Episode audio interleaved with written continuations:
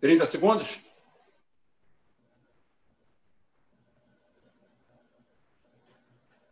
Bom dia, boa tarde, boa noite, boa madrugada, boa qualquer hora. Essa é aqui é a conversa ao pé do rádio.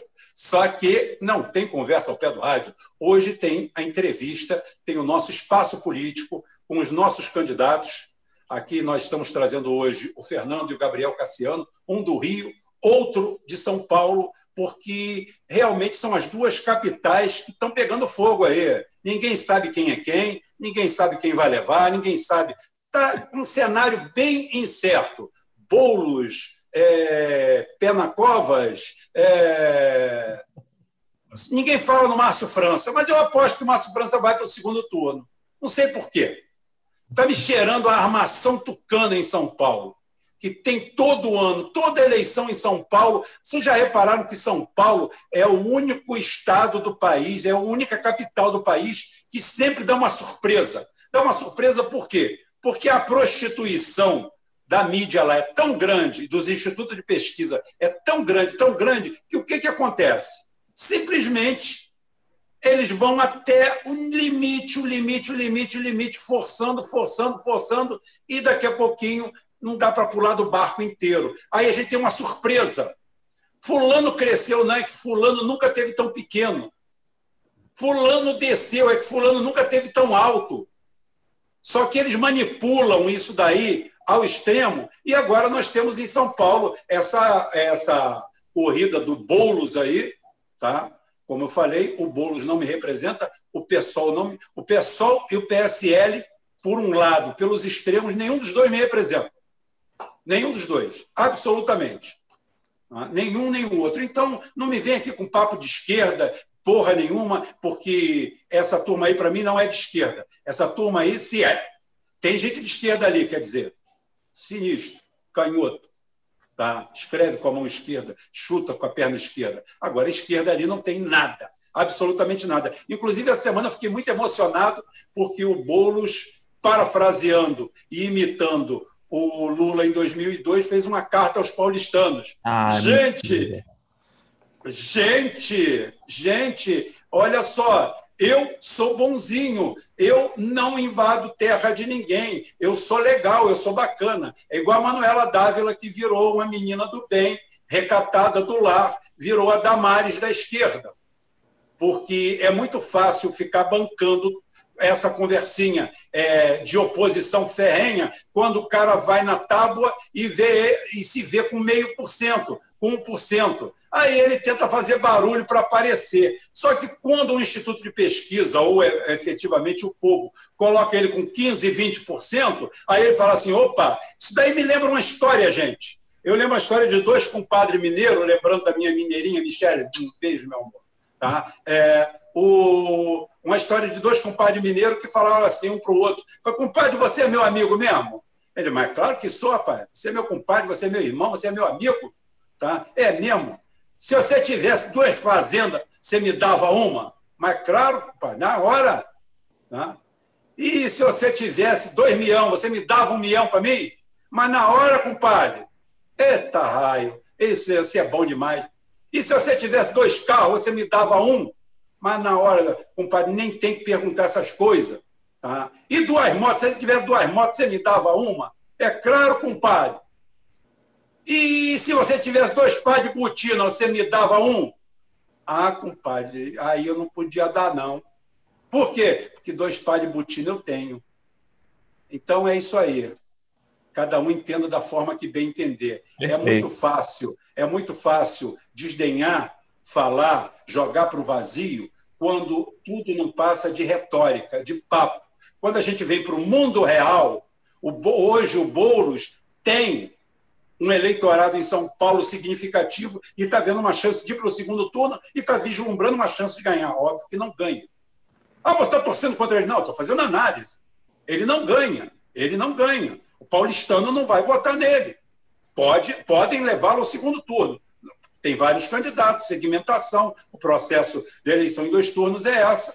Né? É uma outra eleição? Não é, é a mesma, em continuidade. Aí o índice de rejeição. O índice de rejeição dele é maior porque a sociedade média paulistana, aquela sociedade bem reacionária, bem, bem Revolução de 30, naquela turma, aquela turma integralista não vai votar nele. Mas tudo bem, ele está conseguindo uma projeção. Então, o, enquanto eram é, uma, duas fazendas que não tinha, enquanto era dois carros que não tinha, enquanto era dois milhões que não tinha, para ele estava tudo bom, ele estava indo para a guerra. Só que agora foi dois pares de botina. E ele tem um, e o que, que ele fez? Uma carta ao povo de São Paulo. Gente, senta que o leão é manso. Senta que o leão é manso. O Boulos não é nada disso. O Boulos só quer pegar o poder, fazer uma divisão de boquinha entre os amigos e fazer o que todo político corriqueiramente faz, até porque vocês não têm projeto nacional, não tem porra nenhuma, não tem projeto de combate ao desemprego, não tem projeto de nada, de absolutamente nada. O pessoal, o projeto dele todo é identitário. É igualdade disso, igualdade de gênero. É o que, que eles querem fazer. Eles querem inverter. Eles querem inverter. Tudo, tudo, tudo. Eles querem inverter a situação toda é, do, do país e da democracia. Ou seja, as minorias mandam, impõem, e as maiorias têm que abaixar a cabeça, ficar de cabeça baixa e respeitar a decisão das minorias. Inclusive, se o Boulos voltar para ter meio por cento ou 1%, se isso aí for aplicado à política, ele vai acabar eleito, porque provavelmente vai ser eleito quem tiver menos votos, porque tem que, temos que respeitá-lo. Ele foi candidato, temos que dar a prefeitura para ele. Teve menos voto, não é? Agora você não topa isso, você está lá em cima. Então é o seguinte: do jeito que você bate no, no Márcio França, eu vou bater em você. Eu vou bater em você. Você, ao invés de ir bater na direita quatrocentona, que está em São Paulo há 30 anos, você foi bater no Márcio França. Você é um canalha, rapaz. Você é de esquerda nada, rapaz. Que sujeito você é? Você está contestando pesquisa que o Márcio França, contestando juridicamente, judicialmente, pesquisa que o Márcio França fez. O que, que é isso? Onde que nós estamos? História é essa? Você não é esquerda nada, se assumam. Vocês são um partido identitário que corre apenas atrás das suas pequenas causas. Desse seu MTST aí, que você é presidente de. Você não sei que tipo de presidente você é, que daqui a pouquinho eu vou ser presidente da Associação dos Mendigos, dos Pedintes, dos Transeuntes, que você é de classe média alta. Você não tem nada a ver com aquilo. Ah, eu posso representá-lo? Pode, pode sim. Se eleja deputado, vai lá representá-lo. Absolutamente, você não precisa viver no meio deles para representá-lo, mas não chegar a presidir uma entidade deles. Você não tem nada a ver com aquilo. Nada a ver com aquilo. Até que se você tiver também, existem centenas, milhares de denúncias de invasão de prédios valorizados, de acerto, de negócio, de cobrança. Eu não estou falando, tudo eu li, está tudo na grande mídia. A, a, grande mídia não presta, ué, mas a grande mídia agora está prestando? A grande mídia te coloca aí é, como no segundo turno, provavelmente no segundo turno, agora a mídia presta? Que vocês têm um processo dicotômico muito interessante com a oposição, com a mídia, com todo mundo. Ou seja, quanto o vento venta contra, nada presta, mas agora, quando o vento for a favor, vocês se calam. Haja vista aí o, o, o embrólio dessa pseudo-esquerda, esquerdopatia aí, é, que vive como mosca ao lado da Globo News, da Globo, mas principalmente da Globo News, do, da GNT, dos canais fechados da Globo, porque aquilo ali é um antro identitário. Ah, eu preciso de um, um analista militar. Aí vai para lá um, um, cara do PSOL que, porra, nunca viu uma batalha de confete na vida. Aí ele vai para lá. Aí vai para lá com o quê? Com o quê? Com a carga identitária dele. Tentando, ao invés de analisar, censurar. É como eu faço. Eu analiso as coisas aqui. Eu, o, o vídeo, áudio, do Ciro e do Lula está pronto, e é surpreendente. Não pensem vocês que eu bati na União, não. Eu aplaudi. Agora você tem que ter maturidade para escutar aquilo. Porque você vive torcendo, você vai procurar craque. Craque político. Aí você vai lá, vamos lá, no, vamos lá no, no, no, no, canal de fulano de tal, que fulano de tal está dizendo que o, o Bolsonaro vai ser fuzilado amanhã, o Paulo Guedes vai ser vai ser linchado e que todo mundo vai ter pleno emprego amanhã. Vamos lá, vamos correndo. Outro, vamos lá, o Lula vai ser, vai ser nomeado pelo STF presidente amanhã. Vamos lá dar audiência para ele. Por quê? Porque ele conta mentira para vocês. Eles contam o que não existe. Alimentam vocês com isso aí, com fake news, com clickbait. Tem gente que vive disso na internet. Eu tenho cara, eu tenho caráter, eu tenho família, eu tenho amigos. Eu fora daqui tenho uma vida. Qualquer um pode encontrar comigo na rua, não tem problema nenhum. Eu não tenho que esconder minha cara, não. Então, o que eu faço é análise. Eu não estou aqui para fazer torcida. O Boulos ganha em São Paulo, mas de jeito nenhum. Ele vai ganhar do mesmo jeito que o Marcelo Freixo ganhou no Rio de Janeiro. Do mesmo jeito, da mesma forma. Em São Paulo ainda vai ser pior. Né? Em São Paulo ainda vai ser pior. Agora, vai ganhar de jeito nenhum. Rubens está torcendo Não, eu estou fazendo análise. Torcendo contra, eu estou, pessoalmente. Mas esse pessoalmente que está torcendo contra o Boulos não está aqui. Não está aqui de jeito nenhum. Eu estou fora eu não estou dando a minha opinião, eu não estou dando a minha opinião de torcida, porque vocês confundem política com torcida, com futebol, com time, com uma série de situações. E não é isso. A realidade é totalmente outra. O Ciro Gomes e o Lula se, é, fizeram uma reunião, já apareceu a energúmena da, da, da Glaze Hoffman tá? para falar merda, para falar bosta Aí eu me pergunto como, como uma jumenta daquela conseguiu chegar a um cargo tão alto, ser senadora. Como nós escolhemos mal, gente? Como nós escolhemos mal? Como uma pessoa daquela chegou naquele patamar? A pessoa não tem conhecimento político, não tem conhecimento geopolítico, não é estrategista. A única coisa que ela faz é ser animadora de torcida, é alimentar uma claque de gente desmiolada, sem cérebro, doente mental, quando a única saída que existe para o Brasil hoje tá, não é pela esquerda, é pela centro-esquerda. Seria, sim, o Lula e o Ciro sentarem e posicionar. Ah, o que esquece o que falaram? Esquece. Eles vão esquecer, o do lado de lá esquece o que fala. Aí você está querendo lembrar. O que passou, passou. Faça como o FHC, aquele lindo brasileiro, maravilhoso. Faça a mesma coisa. Esqueçam tudo que eu falei, tudo que eu escrevi. Vamos fazer a mesma coisa para Lula e Ciro. Isso tem que dar certo. Se não der certo, é a breca. Porque vai sair esse entreguista e vai, ele caindo em desgraça, que vai cair até março, já dei a minha previsão. Está lá, assista aqui, amanhã está o, tá o vídeo aqui. Vamos colocar cedo, vamos colocar umas seis horas da tarde, mais ou menos.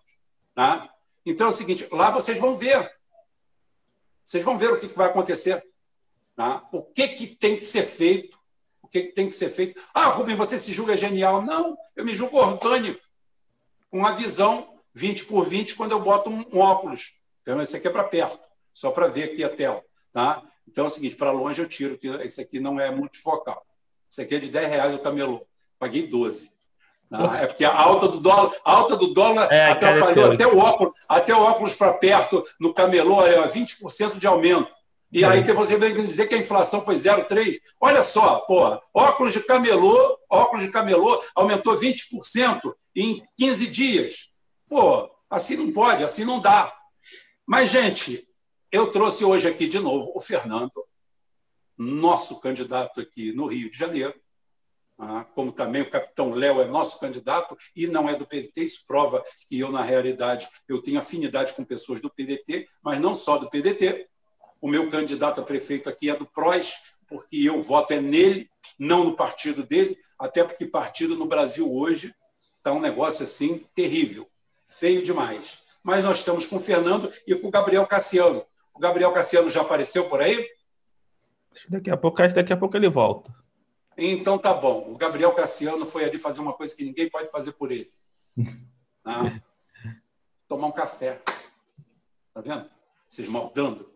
Fernando, como é que está a campanha? Fala para gente. Rio de Janeiro, Marta Rocha. Marta Rocha, para mim, não fede nem cheira, só logo negócio, mas é, eu prefiro ela a, obviamente, o Marcelo Crivella, não tenha dúvida. Então, se ela ganhar, para mim, de qualquer jeito, é um vento novo. Tá? Mas para mim também não faz muita diferença, porque eu também não voto no Rio. Conta para a gente aí como é que está e, inclusive, pode fazer campanha para ela. Isso aí é minha posição particular. Esquenta não, mete o remo. Valeu, Rubão, pelo, pelo convite. O Gabriel está aqui conosco daqui a pouquinho. Campanha que está muito boa. Saiu o Embope agora. Da, é, as pesquisas estão mostrando um crescimento dela. O Ibope, que tem uma defasagem de 15 dias, mostrou um crescimento dela de 6%. Aí tem aquela, aquele debate você acredita ou não em pesquisa. Eu não vou entrar nesse debate, que para mim, no mínimo, é, uma, é, um, é um norte que você consegue visualizar algumas coisas. Claro que eu não, não vou aqui defender que pesquisa é exata, que pesquisa exata não existe, até porque é por amostragem, cientificamente, não existe pesquisa eleitoral exata. Mas que está é, é, tá refletindo o que nós vemos na rua, que é um crescimento da Marta Rocha no Rio de Janeiro. E é uma coisa interessante que ela cresce e a rejeição dela continua muito baixa. É, e a estratégia hoje dos adversários da Márcia, principalmente o Eduardo Paz, o Crivella Rubão já está jogando a toalha aqui. É o que está rodando já, já estão falando, e já está um clima de já perdeu. E por que que está esse clima? Primeiro porque a rejeição da Marta é muito, muito baixa e ela está crescendo muito. Então, o que, que o Eduardo Paz, que é que está muito preocupado ela ir para o segundo turno, que ela é competitiva com ele no segundo turno, está tentando fazer crescer a rejeição dela com a tática, a velha tática das fake news. Então, é o ataque de fake news todo dia, uma coisa diferente. Hoje mesmo inventaram que a tia-avó de uma parente da sócia do vice-prefeito da Zoquac teria envolvido com tráfico. Olha que fake news que inventaram. A tia-avó de uma parente um sócio. Então, eu não tenho o que falar. Então, estou nessa tentativa de tentar aumentar a rejeição da Marta, porque o Eduardo Paz está com uma rejeição de quase 40%. Então, um segundo turno entre Eduardo Paz e Marta Rocha, a Marta tem muita chance por conta dessa rejeição baixa e ela está crescendo exponencialmente, enquanto está todo mundo parado, ela não para de crescer. E tem um detalhe muito interessante, que esse crescimento dela não está sendo ainda no voto útil da esquerda, que o voto que a, o voto de esquerda, PT e PSOL está no mesmo lugar. Esse crescimento está vindo do povão. Os indecisos, brancos e nulos, está caindo vertiginosamente e ela está puxando esse voto para ela. E é o que nós estamos percebendo nas ruas. Quando nós saímos nas ruas com a Marta, você vê senhoras, feirantes, trabalhadores, ambulantes vindo falar com ela e falar: vou votar em você, delegada. O chama a delegada, vou votar na delegada, está pegando no povão. E aqui acho que isso vai muito de conta ao que vocês costumam falar aqui no portal, que é o perfil. É um perfil, a, a Marta tem um perfil que dialoga com as pessoas reais. O perfil da Marta não é um perfil ideológico de esquerda, ali, não tem nada disso. É um perfil real, de pessoa que está ali, que convive com o problema das pessoas, que está ali vivendo naquele caos urbano, tentando organizar. E ela é uma pessoa séria, não tem é, escândalo de corrupção na, na, na questão dela, e isso está atraindo as pessoas comuns. A, o crescimento da Marta é de pessoas comuns. Gente, isso é um, é um sopro de alívio para o nosso campo que a gente está totalmente desconectado. Você falou muito bem a questão do Boulos, o Gabriel vai falar muito disso, que é uma candidatura que cresce, mas na elite. Aqui é o contrário, a nossa candidatura forte do campo progressista está tá pegando o voto do povo, do voto de, de da, da, senhora que vai na igreja toda missa. Os evangélicos, os evangélicos pentecostais tá tendo um crescimento absurdo de voto nela. Gente, olha que coisa maravilhosa pode estar, o Rio pode estar surgindo um caminho para voltarmos a ter uma esquerda popular. Cara, isso é lindo. As postas, Rubão, as postas está fazendo história aqui no Rio. Porque o, o, Brizola, o Brizola, o Brizola era isso. O Brizola nunca foi de esquerda. As pessoas, as pessoas se enganam demais com isso. O Brizola era trabalhista, nacionalista trabalhista. O Brizola não tinha problema de aproximação as pessoas falam assim: o Brizola fez um acordo com um cara da direita, e muitas vezes o cara era mais digno e honrado do que alguém da esquerda. Então é o seguinte: o Brizola mirava naquilo ali. E outra coisa, é, falando sobre pesquisa e falando sobre periferia, sobre crescimento na elite, a elite que tenta dominar todo mundo através da mídia, através do laticínio, do senso comum, querendo aplicar isso para a população, o Roberto Nishiski, Roberto, preciso que você entre no, no supergrupo, tá? Temos que resolver algumas coisas lá. Eu tenho umas propostas para você para fazer para ti, para você entrar para o Puro Sangue, para você entrar para o jornal Puro Sangue aí, tá bom, Roberto Nishiski? O Roberto Nishiski, é, pelo que me consta, ele é descendente ele é descendente de japoneses, ele é nipônico, não sei certo qual a qualificação, porque existe umas coisas aí, se eu falar, vou falar besteira. Então, mas ele é descendente de negro e descendente de, de japonês. Então, é uma coisa maravilhosa. É um brasileiro made in Brasil mesmo. Tá? Só a gente consegue montar essas coisas aqui. E o Roberto é uma pessoa fantástica, maravilhosa, tá? com um senso crítico aguçado, com uma visão longa, e ele fala aqui no comentário, falando assim: na periferia de São Paulo só se ouve falar em Márcio França, nas quebradas. Tá? Em São Paulo é nas quebradas. Então, nas quebradas só se ouve falar em Márcio França. E o Márcio França continua represado, engessado pela mídia paulista. Eu quero dizer para vocês uma coisa chamada lógica. Lógica. A lógica é um negócio que é difícil você contrariar a lógica. Claro, pode romper? Pode. A lógica diz o seguinte: Márcio França teve 60% dos votos para governador na capital de São Paulo no segundo turno. É um nome conhecido por todos. É um nome conhecido por todos. 60%. Ele bateu o Dória. Ele não bateu, ele não bateu o Penacovas, não. Ele bateu o Dória. Né? Ele bateu o Dória. 60 a 40. E de uma hora para outra ele naufraga. Ele some. Ele fica em quinto lugar lá. Sumido, desaparecido. Nesse meio tempo, ele não se meteu em escândalo, ele não mudou de partido, ele não roubou doce de criança, ele não vendeu nada superfaturado, ele não fez absolutamente nada. Então, da onde estão saindo esses números do Bolos? Da onde estão saindo esses números do cavalo paraguaio russomano?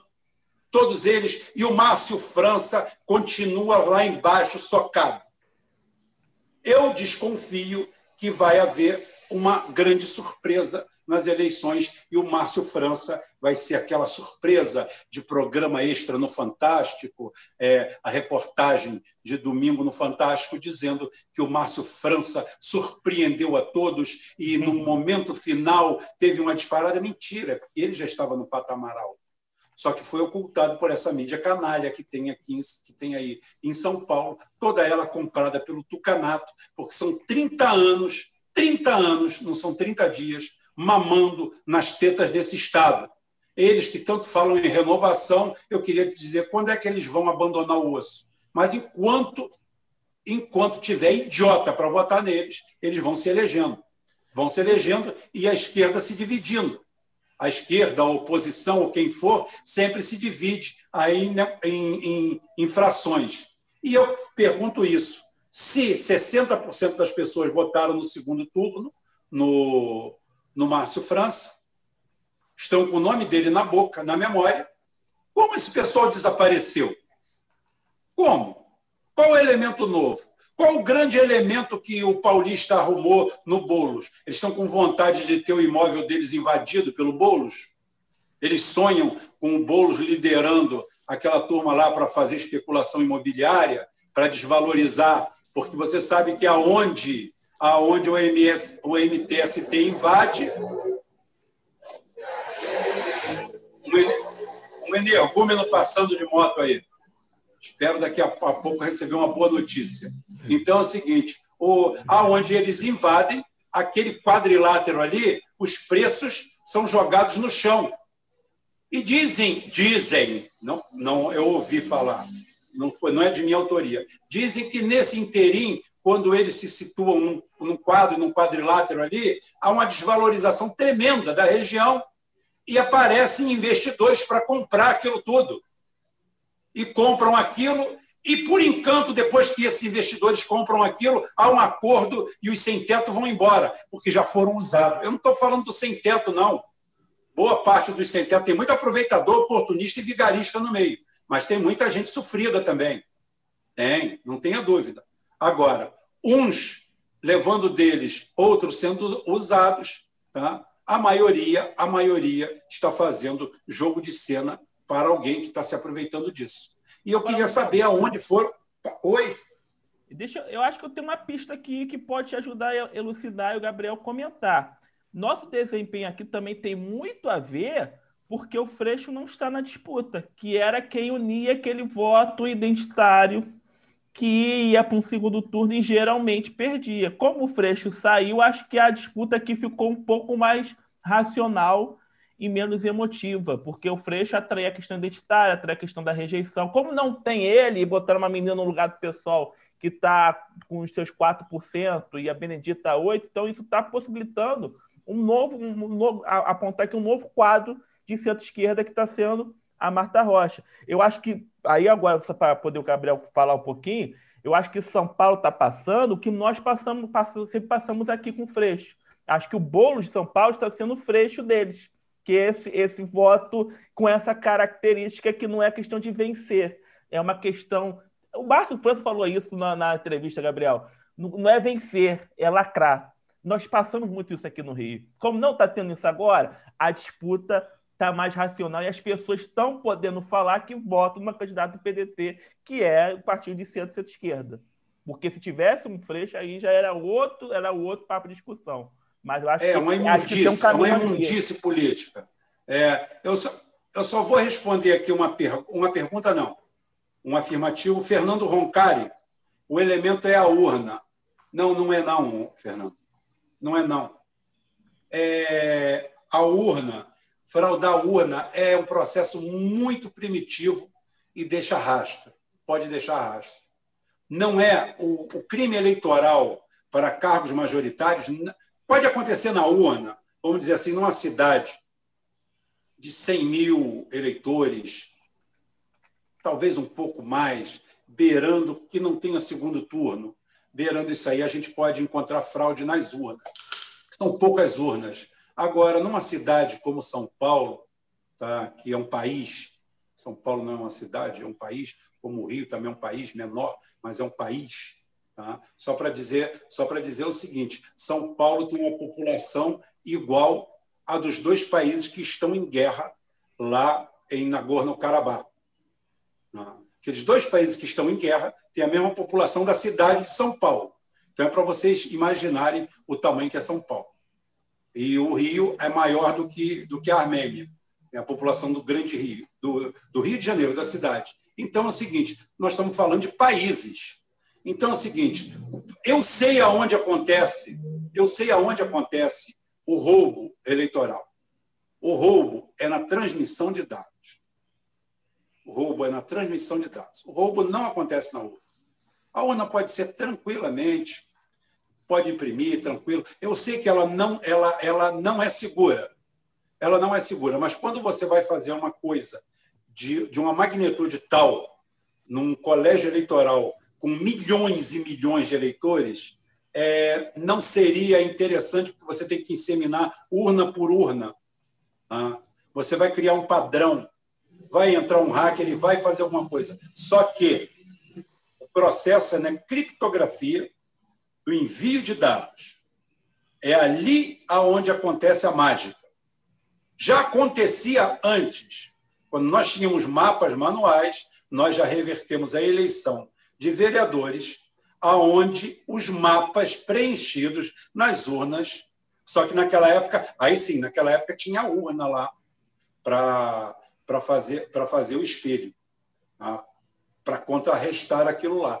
E o que, que acontece? Por isso que a gente sempre fala: pega, pega, fotografa, pega, bota uma boa fiscalização para fazer um apanhado, uma projeção. Mas o problema está na transmissão. É ali que acontece a mágica. É ali que um vereador, ali que um prefeito é eleito ou não. Pode ter um esquema de compra de votos? Pode, para vereador. O cara vai inseminar 50, 100 urnas, vai botar ali 100, 200 urnas e ali naquelas 200 urnas que foram feitas num lote, numa porque é o seguinte, nós temos zonas eleitorais. Cada zona é diferente da outra. Então a inseminação de uma o envio das urnas para uma zona é num dia, na outra para o outro, é, há uma divisão toda. Seria que inseminar em todas. É problemático. A logística para isso é muito mais fácil você pegar os dados todinho e fraudar os dados que saem delas. Como não tem recontagem, não tem nada, está tudo tranquilo, o crime vira perfeito. Mas o, o, o pulo do gato não está na urna em si. A urna pode ser para eleger um vereador. Fora disso, não. Mas tá bom. Gabriel Cassiano, segundo Roberto Nishiski, meu amigo, na periferia, nas quebradas, como em São Paulo, nas quebradas, só se fala em Márcio França, e Márcio França não aparece nas tábuas da salvação dos mandamentos tucanianos. Conta para gente aí como é que é isso. Meu irmão Rubens Gonzalez, meu irmão Fernando Mendonça, candidato a vereador no Rio de Janeiro. É uma honra estar com vocês aqui nessa noite histórica. Estamos marcando aqui porque eu sei quantas vezes a gente já veio aqui, já falou, a gente avisa, a gente avisa, o pessoal lacra enquanto a gente avisa. E aqui tem palavra, aqui tem palavra.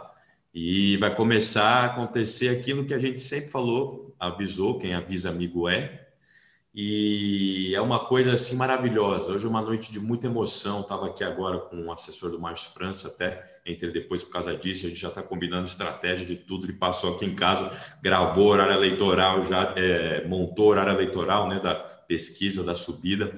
E isso que vocês disseram é uma coisa muito importante para ser discutida. Na periferia, nos mano, nas mana e com as pessoas que não são ali, né, de movimentos, de, são todos oriundos das igrejas pentecostais, das igrejas da renovação carismática católica, do Santuário Mãe de Deus, do padre Marcelo Rossi, do padre Juarez de Castro, do padre Reginaldo Manzotti, aonde se vai na periferia existe ou uma casa evangélica ou uma casa com crucifixo e nessas casas estão Márcio França 40. É impressionante. Isso, isso eu falo com muito orgulho, com muita felicidade. Vai desagradar um monte de gente. Não, o cara é, é, é, é, é reacionário, o cara é, é radicalista. Não liga não, não liga não. Religioso. Calma, não, não liga não que quem vai, é quem vai falar isso é essa bolha.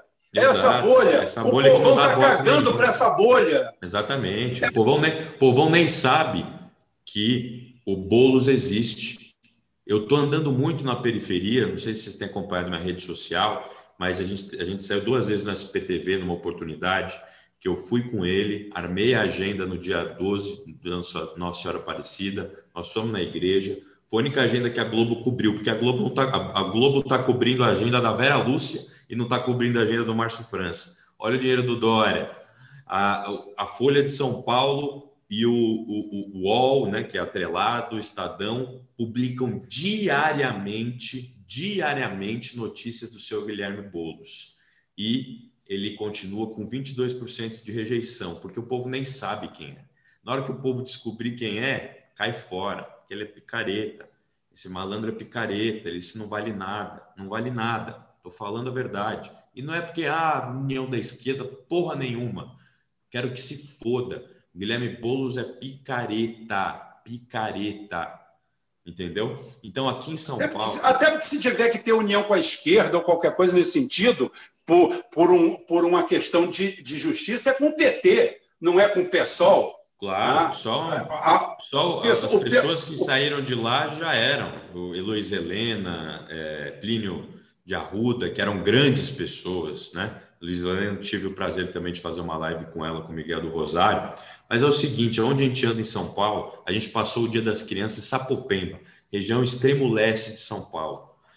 Márcio França, você ergue a bandeira do Márcio França, ergue a minha bandeira, ergue a bandeira do PDT, do PSB, todo mundo vem, abraça, fala, ó, oh, o cara que desmascarou o Dória, ó, o camarada, nesse aí que eu vou votar. Ele tira a máscara, desce gente, desce gente para falar com ele. Nós, somos, nós fizemos uma agenda também, é, além dessa, na Guarda Civil Metropolitana. A Guarda Civil Metropolitana de São Paulo está apoiando Gabriel Cassiano e Márcio França. Eu agendei isso, sou amigo dos sindicatos, nós somos lá, o único evento também que a Globo cobriu do Márcio. E é importante dialogar. Nós falamos que nós vamos fazer o programa de alistamento civil com 40 mil pessoas que serão incorporadas à Guarda Civil Metropolitana, vão trabalhar quatro horas por dia, estudar de manhã e à noite e vão receber uma bolsa para tirar essas pessoas do tráfico, para tirar essas pessoas do crime, desmobilizar a mão de obra dessas organizações criminosas que nós vamos partir para destruir. Então, todo mundo que tem interesse rabo preso, a máquina do Bruno Covas, que tem esse bandido do Milton Leite, tem esse bandido do, do, do senhor Tuma, né, Tuma Júnior, é tudo milionário. Olha lá no Divulga Cândido o valor da campanha desses caras. É 2 milhões e meio, gasta mais que candidatura a prefeito. E vão tomar uma surpresa nas ruas. O Gabriel, Russomano. Gabriel, deixa eu falar. Eu, eu, ouvi falar que os professores são muito fechados com o Márcio França aí em São são Paulo. Né? Fechados. Né? Exato. Nós vamos fazer uma agenda com o Márcio França junto com os professores uma dissidência lá, acho que é a maioria lá da POSP, também da rede municipal aqui, né? E vários, vários, assim, eu diria que hoje está na faixa de quase 50%, é tudo Márcio França. E nós vamos fazer o seguinte, porque o russomano é claro que ele vai desidratar. O russomano é um é, é, picolé de chuchu geral do álcool. O russomano consegue ser pior ele tem uma cara pálida, ele parece né, é, anêmico, assim, com uma, com uma fisionomia de uma pessoa que está doente, né? Até o Bruno Covas, que está doente, tem uma postura melhor que a dele. E ele tem lá, ele é o cara da conveniência, tem lá ele falando com a Dilma, falando, pedindo voto para Dilma, pedindo voto para o Lula, pedindo voto para não sei o quê, agora ele é Bolsonaro. Ele é picareta. A única pessoa que tem uma trajetória de 40 anos, 40, é no mesmo partido é o Márcio França. E as pessoas, olha só como, como, como são as coisas, elas valorizam a palavra. E isso é o que vai ser o determinante nessa eleição de São Paulo. Nós estamos aqui hoje no fenômeno do seguinte: o russomano despencou e os votos do russomano foram pro majoritariamente para o Márcio França e para o Tato, porque o Tato, para quem não sabe, tem uma região na Zona Sul aqui que ele domina, que ele tem uma trajetória natural ainda na periferia, tem ainda né, de São Paulo, tem ainda uma força da máquina petista, o Lula entrou no horário eleitoral, etc. Então, esse voto do russomano é todo periférico, é todo dos neopentecostais.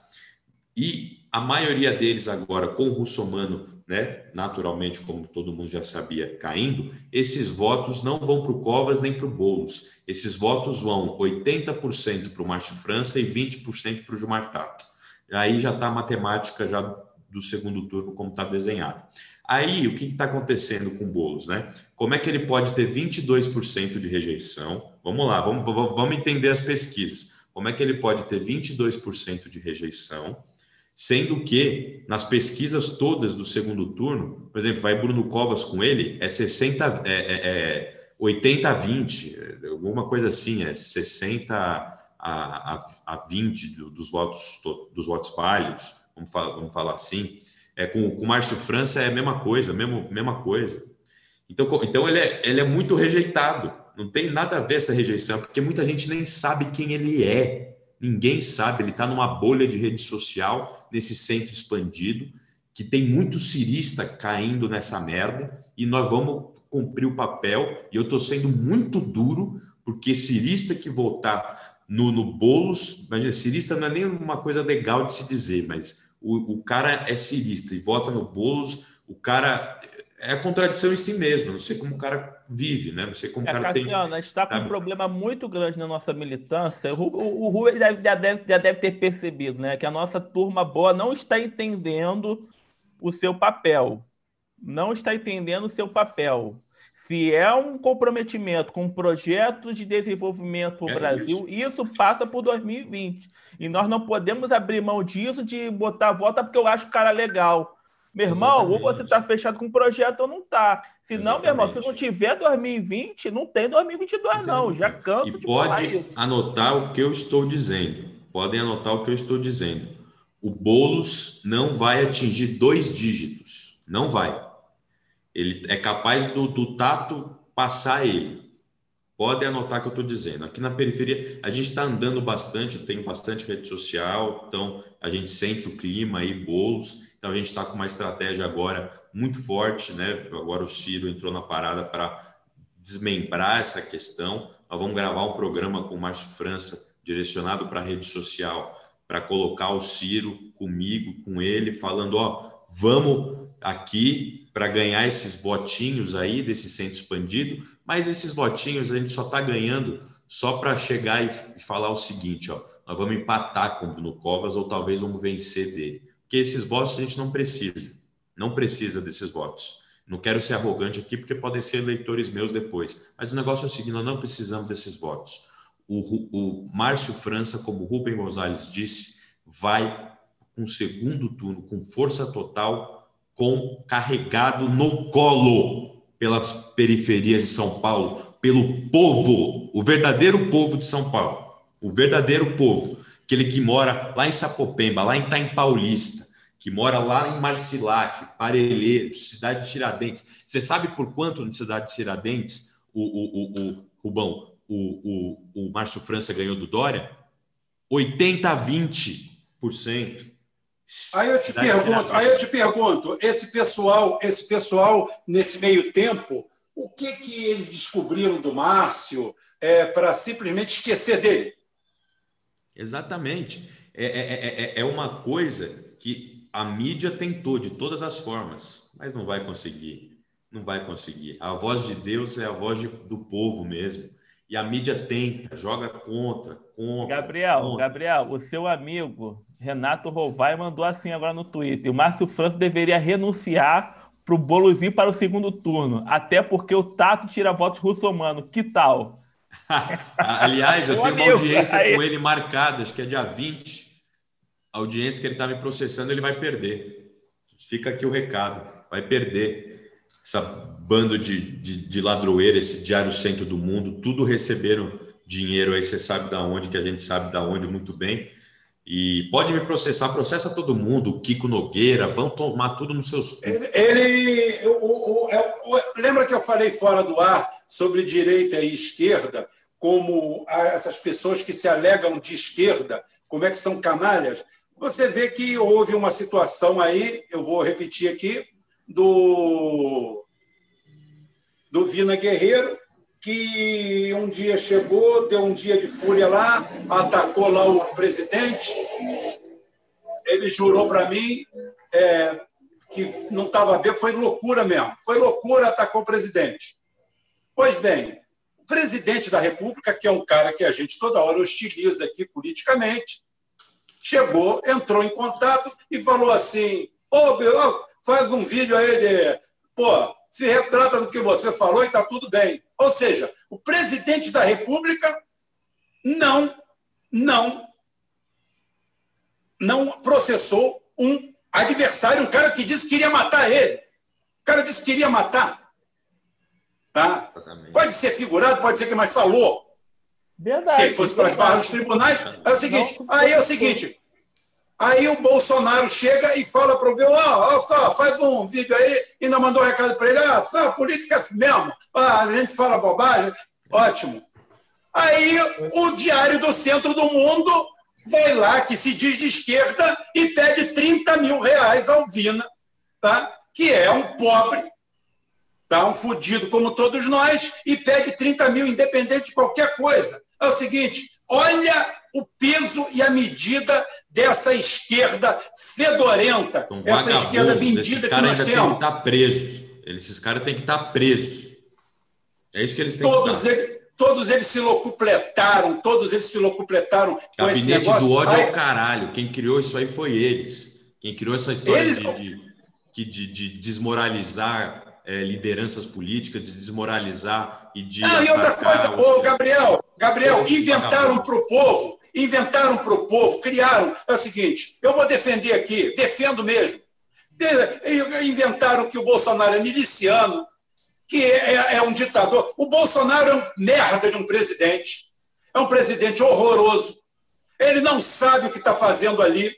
Ele tem uma política econômica totalmente equivocada. Agora eu respiro o mesmo tipo de democracia que respirava com Lula. Ninguém veio na minha porta, meteu o pé na minha porta. Eu falo mal dele, meto o pau, chamo de energúmeno, de burro, que está com as políticas todas erradas. E também falo: se você virar nacionalista, mandar o Paulo Guedes embora, amanhã eu peço voto para você. Topa! É isso que eu falo. Então é o seguinte: eles tentaram fazer do, do, do Bolsonaro um demônio que foram eles mesmos que criaram esse demônio.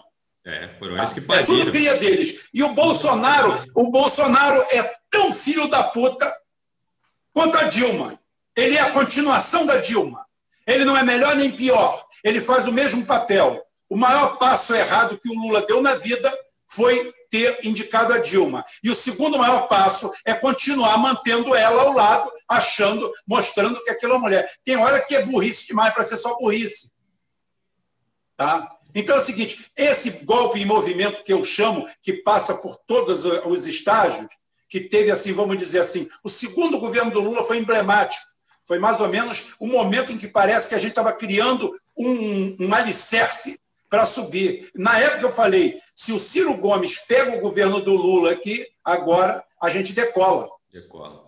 Né? Ou se o Lula tem peito de chegar lá no Congresso, ó, falar a verdade. Olha só, vocês são tudo comprado por mim. Porque todos os deputados são comprados pela majoritária. Quem não é, cai. É o seguinte, então é o seguinte, vocês são tudo comprados por mim. Eu quero reeleição. E eu vou me reeleger mais duas, três vezes e pronto e estaria resolvido o problema também. Ficaria resolvido com Lula. É o seguinte: teríamos eliminado essa corja, essa corja metamorfósica, porque eles, eles vêm, eles vêm se mudando, mudando de pele de couro. Eles foram os verdadeiros beneficiários da ditadura militar brasileira. Não foram os milicos, não, foram eles. E quando os milicos caíram, eles logo pularam de lado. Veja Sarney e a turma. Todo mundo pulou de barco. E, todo mundo está aí até hoje. Todo mundo aderiu, aderiu com, com, com, a, com amor ao, ao, projeto neoliberal, que, como eu falei, começa em 89, no mesmo ano que a China tem o mesmo PIB nosso. Hoje, nós somos o quê? Nós somos o guardador de carro da China.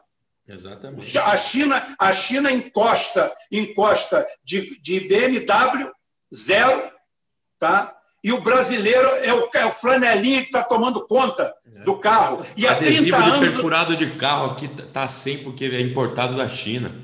Está tá, tá escasso aqui em São Paulo. Estamos tendo problema com isso. É um Aí é o seguinte, o que, o que, que acontece? O que, que acontece? Aí você lembrar e falar assim, pô, esse cara que está nesse carro aí tá rico, hein? Tá, tá. Pô, coitado do outro, tá ali. Você acredita que há 31 anos atrás os dois eram iguais? Hum. Não, um tentou, Brasil um ainda era maior. O Brasil era maior. É, não, era maior porque per capitamente nós tínhamos sete não, vezes menos população. Em termos de desenvolvimento, a gente tinha mais patente. É, mas aí é o seguinte, não, mas o, o incrível, incrível, que é quando a social-democracia entra no Brasil, logo depois dos Estados Unidos conseguir, porque o que o pessoal não, não sabe, não sabe fazer a leitura geopolítica, é que os Estados Unidos tiram os militares. Os militares se tornam inconvenientes. O discurso, o discurso de Figueiredo em 82 dá a pauta. Fala assim, temos que nos livrar desses caras. Criamos monstros. Exatamente. Temos que nos livrar deles. Como agora no Chile. Antes deles perderem o controle no Chile, eles lançaram essa palhaçada desse plebiscito, onde vai sair uma constituição de merda, totalmente identitária, a primeira constituição identitária do mundo aonde vai estar em primeiro plano o gay casar com gay e qualquer coisa nesse sentido, e, e, e o resto fica para depois. Eles simplesmente, quando viram que iam perder os dedos, falaram assim: larga os anéis. Vamos embora. Pularam para o outro lado. É o ladrão que, quando não é identificado, pula para o meio da turma e começa a gritar: pega ladrão. Pega ladrão, pega ladrão. Eu tenho uma história sobre isso. Tá? Carlinho Gordo, que era um dos fundadores do Comando Vermelho, era ladrão de carro. E ele atorava carrão. E ele estava em Copacabana e o cara encostou com uma Alfa TI 2300, que era o carro top que existia no Brasil na época, lá nos idos dos anos 81, 82, 81, 83. E, ele, e o cara encosta com uma Alfa TI. Fala assim, cara, vou levar esse carro. E ele vai lá e tenta roubar o carro. E o alarme dispara e o alarme dispara e ele corre pelo sol. O que, que foi? E ele pega ladrão, pega ladrão, ele começa a correr, pega ladrão, pega ladrão, e ele ajudando, foi por ali, foi por ali, foi por ali, e ele correndo no meio do pessoal. Ele falou assim: eu fiquei com tanto ódio que meia hora depois eu voltei lá e roubei o carro. Né? Então é isso daí. Essa, essa turma é do pega ladrão. É, agora deixa, Não, eu só ia comentar que é engraçado que a gente, eu até comentei na live que eu tive lá no café com o Miguel do Rosário, que é engraçado que nós, quando saímos de 2018, com uma perspectiva catastrófica, né? De caramba, acabou tudo, Bolsonaro vai tomar tudo, vai ter uma teocracia bolsonarista. Só que assim, eu acho que pelo que está caminhando, o pêndulo parece que já está voltando. E eu fico muito feliz de escutar que essa candidatura do Márcio França está conseguindo, na verdade, penetração na periferia, porque é um fenômeno que está acontecendo com a gente aqui no Rio. A gente não é, não é o voto de elite. Então está se mostrando que existe um caminho acontecendo. Que essa história de que o povo é fascista, isso aí era balela de, de, de, de maluco, de dizer maluco de, de, de intelectualóide de esquerda. O povo não é fascista, o povo quer emprego e renda, e nós sempre estávamos falando isso. O povo quer saber de emprego, quer que tenha a sua cultura, a sua religião uhum. respeitada. Sempre falamos isso, e está começando a se provar a tese. É, exatamente, Fernando. E eu, eu quero dizer aqui um, um fato em São Paulo que é muito importante. O Covas, ele de uma maneira inteligente, como marqueteiro, se desvinculou. Em nenhum segundo de televisão até agora ele colocou o Dória na propaganda dele, porque o Dória atingiu o recorde de 70% de rejeição na cidade de São Paulo. E aí o que, que acontece? Ele pegou e fez um slogan, por isso que ele está indo bem na pesquisa, até aquela questão da comoção da recuperação da doença, mas o marqueteiro dele foi inteligentíssimo. Ele sintetizou tudo o que o brasileiro é: foco, força e fé. É, eu vi. E tá aí, não, tá, tá lindo, tá lindo. O cara tem muito dinheiro também, é, tá com né, uma maior coligação, está nadando em dinheiro. Mas, assim, essa síntese é, é, é, é, o que é o povo brasileiro. Foco porque tem que trabalhar, tem que estar todo dia focado para saber se vai conseguir levar alguma coisa para casa. Força para aguentar esse foco, que é muito pesado. Você não tem força, você não consegue. Você tem força para colocar no dia a dia o seu trabalho, o seu empenho, a sua cara para bater, se humilhar. Tem que ter muita força para isso e fé para dar paz de espírito, porque com toda essa força, com todo esse foco, não há ser humano ou qualquer outro animal que aguentaria se não tivesse uma coisa transcendental que pudesse dar sentido para a vida dessa pessoa. Então ele sintetizou muito bem isso. E aqui nós também sintetizamos essa campanha e junto comigo, Aldo Rebelo, a gente teve uma reunião há dois dias, há dois dias atrás, né, com Aldo, com Márcio, com todo mundo, e nós exploramos muito duas coisas que são essenciais para dialogarmos novamente com o povo. E isso está na nossa mão e ninguém enxergava. E eu sugeri isso, aí por isso que o Aldo me, me pegou que não vou fazer campanha. Eu, eu adoro o Aldo. O Aldo eu conheci é foda. Rio.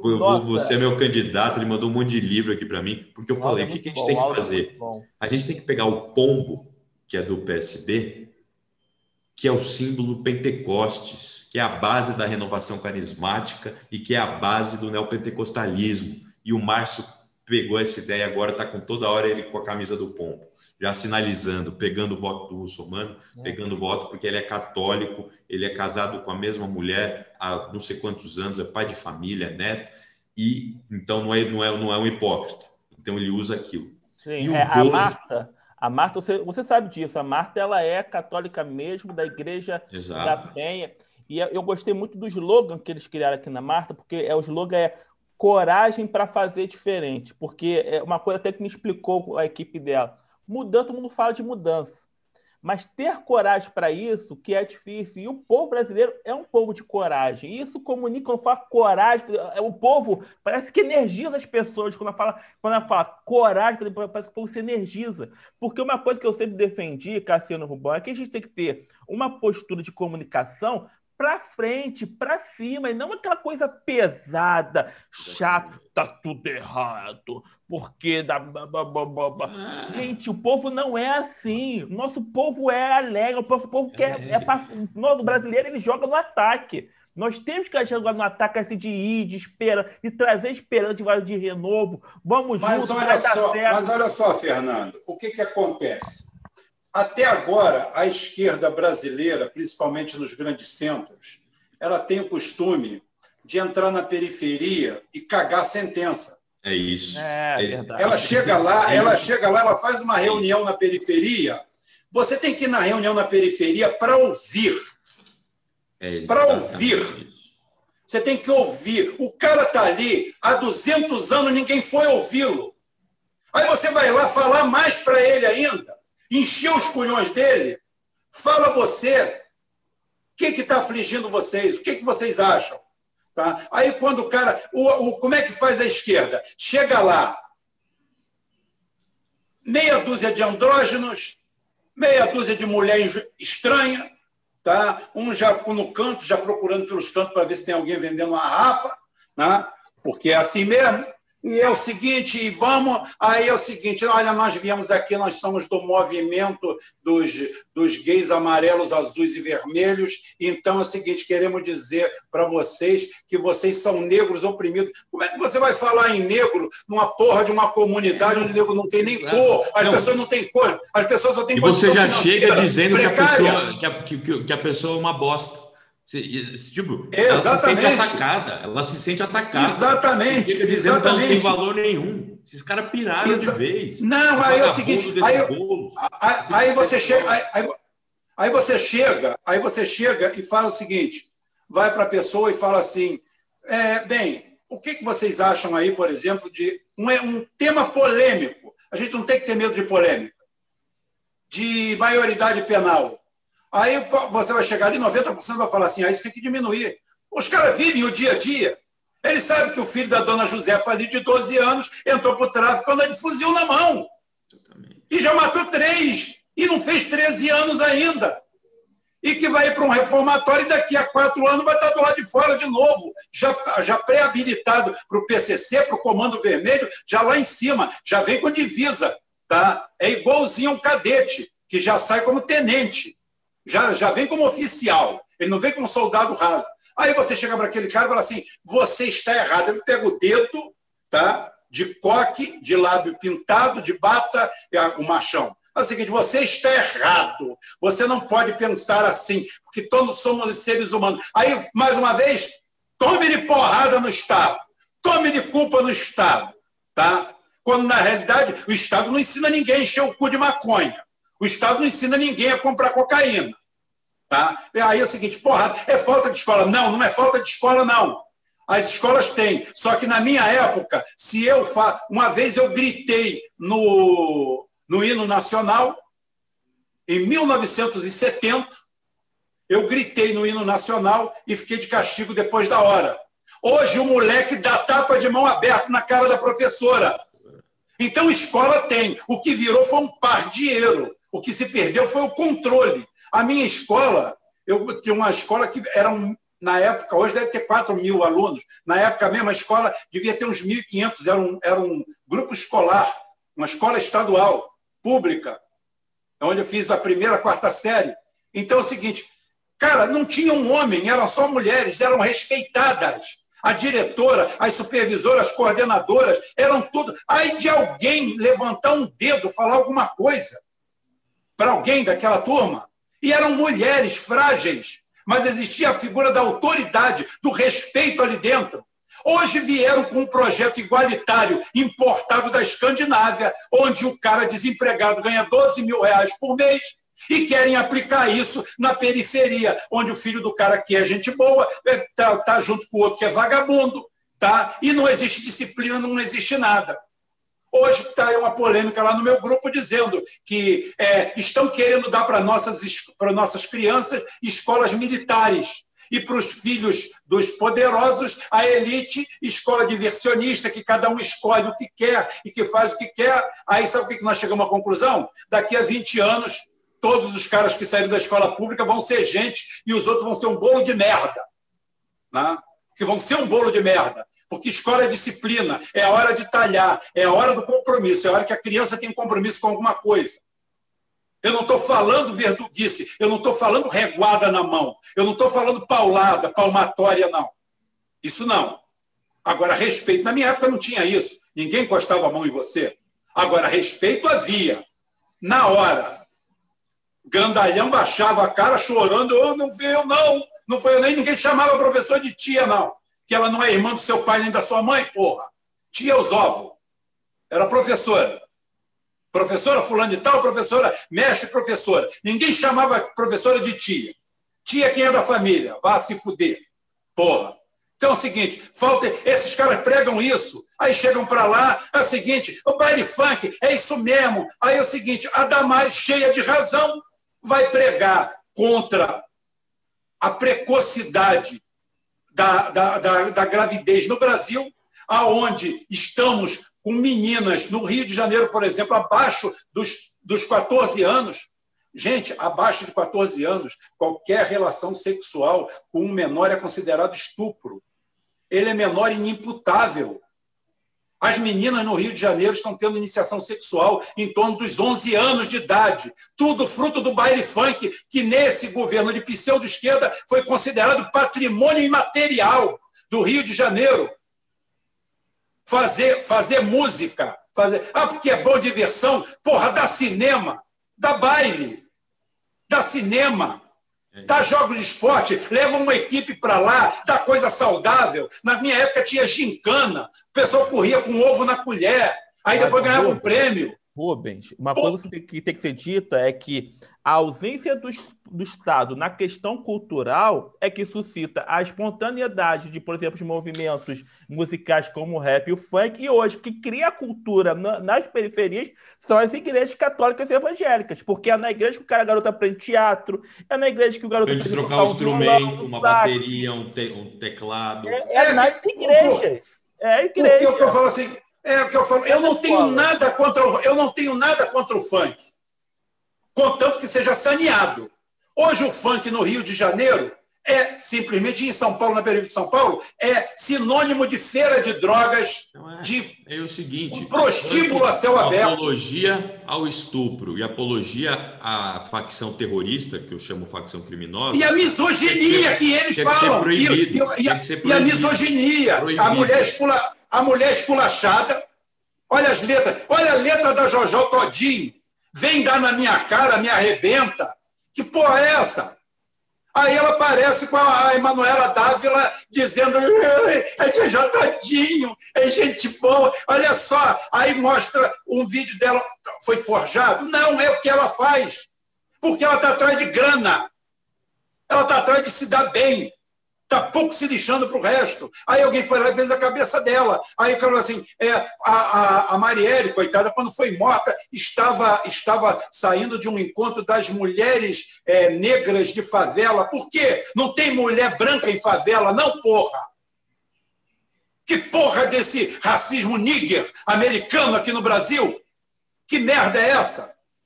Todo mundo fudido na favela, vocês querem semear discórdia ali dentro?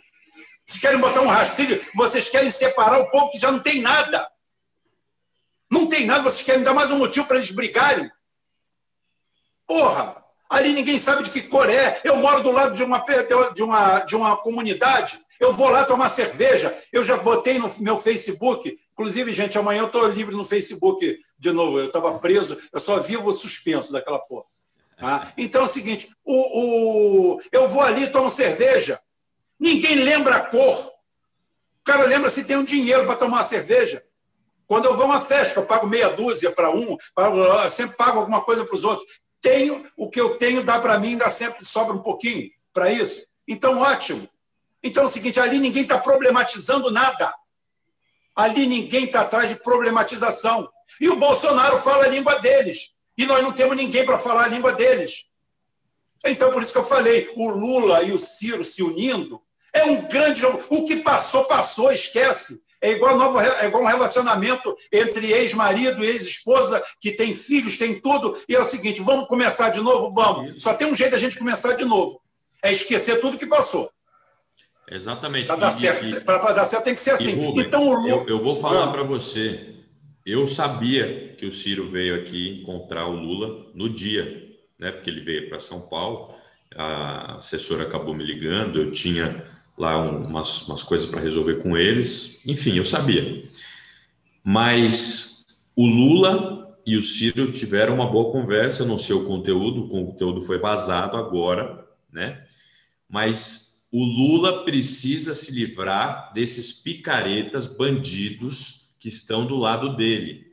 Gleisi Hoffmann, essa turma aí do, do, do Pimenta lá, do, do não sei quem lá, tudo isso é bandido porque eles fizeram. O que, que eles tentaram fazer? Eles estão com medo, eles já têm os trackings na mão. PT tem tracking, tem dinheiro para caralho para fazer tracking diário. Eles estão vendo o Márcio França decolar. E aí, sem o aval do Lula, a Glaze Hoffman, um dia antes, ontem, quem é ela para falar que o Ciro. Quem que é Glaze Hoffman para falar que o Ciro Gomes tem que pedir desculpa para alguém? E aí, ela, desgraçada, com perdão da palavra, mas é uma desgraçada, ela vazou esse conteúdo com a finalidade de fuder o França, para falar o PT e o é, é, tá com o, o, o, PDT e o PT tá com o Márcio França em São Paulo. Eles fizeram isso de propósito, esses bandidos, e o Lula tem que se livrar deles. Se o Lula não se livrar deles, vai para o saco, vai morrer você vai, história. Você, você vai gostar do meu vídeo que já está pronto. Quero ver. Porque, mano, é, é, exatamente isso. Essa Glaze essa burocracia que tomou conta do PT, é tudo um bando de bandido que só estão pensando no, no, no, bolso deles, estão pensando na reeleição. E sabe, e vazaram isso porque eles têm trackings diários que já mostram o, o Márcio França disparando e o Boulos caindo. E eles vazaram isso porque para tentar colocar na testa do Márcio França que ele é PT, igual o João Dória fez. Lembra em 2018? Você é o Márcio Cuba. Aí a esquerda, quando eu, quando eu fui lá, foi atacado por todo mundo por ter atacado Orlando Silva. Orlando Silva é um vendido. Estava aqui agora conversando com o assessor, o coordenador da campanha aqui do, do Márcio França. É vendido, isso não se faz, o que o, o que Orlando Silva fez é um papelão vendido por cargos no governo Bruno Covas. Tem cargos nomeados. E eu falei lá atrás, lá atrás, quando, ah, não, porque ele defende o Ciro, foi criticado por todo mundo. A, a, só, a figura só conhecida. O Márcio França me defendeu. Só o Márcio França. E, eu, e aí todo mundo agora, ah, olha lá Orlando Silva atacando o Márcio França, tal, falando aqui. Eu lá atrás falava desse vagabundo, desse Boulos. Lá atrás. E agora ele replica uma, uma mensagem, uma notícia, uma notícia, não dá nem para chamar isso de notícia. Ele publica uma canalice, assim, um, uma merda no, da revista Fórum, que fala assim, que Márcio França, aqui, ó, tá aqui, ó, revista Fórum. Márcio França dispara contra a esquerda e diz que Boulos vai meter gasolina em São Paulo. Que mentira que, que o Márcio França falou aqui. Quem que bota fogo em meio de rodovia? É ele botar fogo no meio do centro da cidade. É ele. E isso não tem nada a ver de ser de esquerda ou direita. Isso tem a dizer com que você é o teu caráter ou não é o teu caráter. Quem é que cobra dinheiro, pensão? Porque se, se esse camarada fosse comprometido com alguma coisa, ele faria o que está no meu plano de legislatura e está no plano de legislatura do Márcio Franço. Não tem essa questão de moradia. Tem que ser igual a China. Igual a China. Não tem essa questão de movimento de moradia. Nós vamos criar um consórcio da prefeitura e a prefeitura que vai administrar tudo isso. A posse vai ser do cara que está na fila e que entrou lá, e dos prédios abandonados que nós damos na, regular, na regularização, mas a propriedade é do Estado. E o consórcio vai ser administrado pelo Estado. E isso vai dar lucro para o Estado ainda. Vai dar lucro. Não adianta, se tem picareta aí falando de movimento de moradia, é para desviar dinheiro para o bolso deles o bolso deles. Quem é, Não, você, Guilherme você Boulos para fora, é? falar em Getúlio Vargas? Quem é Guilherme Boulos para falar em Darcy Ribeiro? Meu irmão, Quem são a, eles? A Benedita estava falando de CIEP. A Olha Benedita só, foi contra a vida inteira. Eles, Falar... eles cansados de esculhambar o CIEP, falavam que era colégio de pobre, que aquilo ali era para gastar dinheiro. Esculhambaram... Campo de concentração de pobre. Campo Nossa. de concentração de pobre. Mas você sabe por que, que era isso, que eles falavam isso? Ah. Você sabe por quê? Porque os professores não queriam trabalhar em dupla jornada. Tá? E o SESP, o Sindicato do, dos Professores do Serviço Público do Estado do Rio, todos eles, eles não queriam, eles não queriam aumentar a carga de trabalho. Tá? Então é o seguinte, a, eles de cara, esse foi o principal motivo que nem todo mundo fazia carga integral e eles falou vamos, vamos botar carga integral. Então é o seguinte, foi esse o primeiro motivo. E o Emílio Garrastazu Médici aqui, que é o nosso amigo aqui, que está sempre aqui com a gente, é, acho que é um legítimo mesmo, tá? Falou que o Gabriel tem que apontar o canhão para o pessoal mesmo. É isso aí mesmo, Gabriel. Eu vou o Emílio Garrasto Azul esses aqui. vagabundos. É, eu tenho o meu compromisso. Eu vou destruir o PSOL aqui em São Paulo.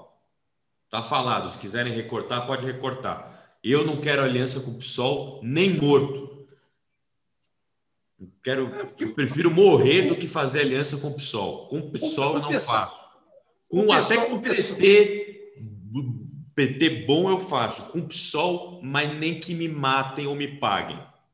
Até porque tem uma parte do PT hoje que está querendo sabotar o partido em prol do PSOL, né? É, exato. Aquela parte lavajatista. Calma, calma. E, ainda tem, e, e pior. E a Dilma, a Dilma deu, deu, deu, deu, empoderou quando ela foi governo, aí foi comissão da verdade. E o pior, e o pior, o mais pior, Eduardo pior Cardoso, do Eduardo Cardoso, você sabe, né? Você sabe das histórias, né, Rubão? Pô, eu, eu, fiz a trilogia da Dilma.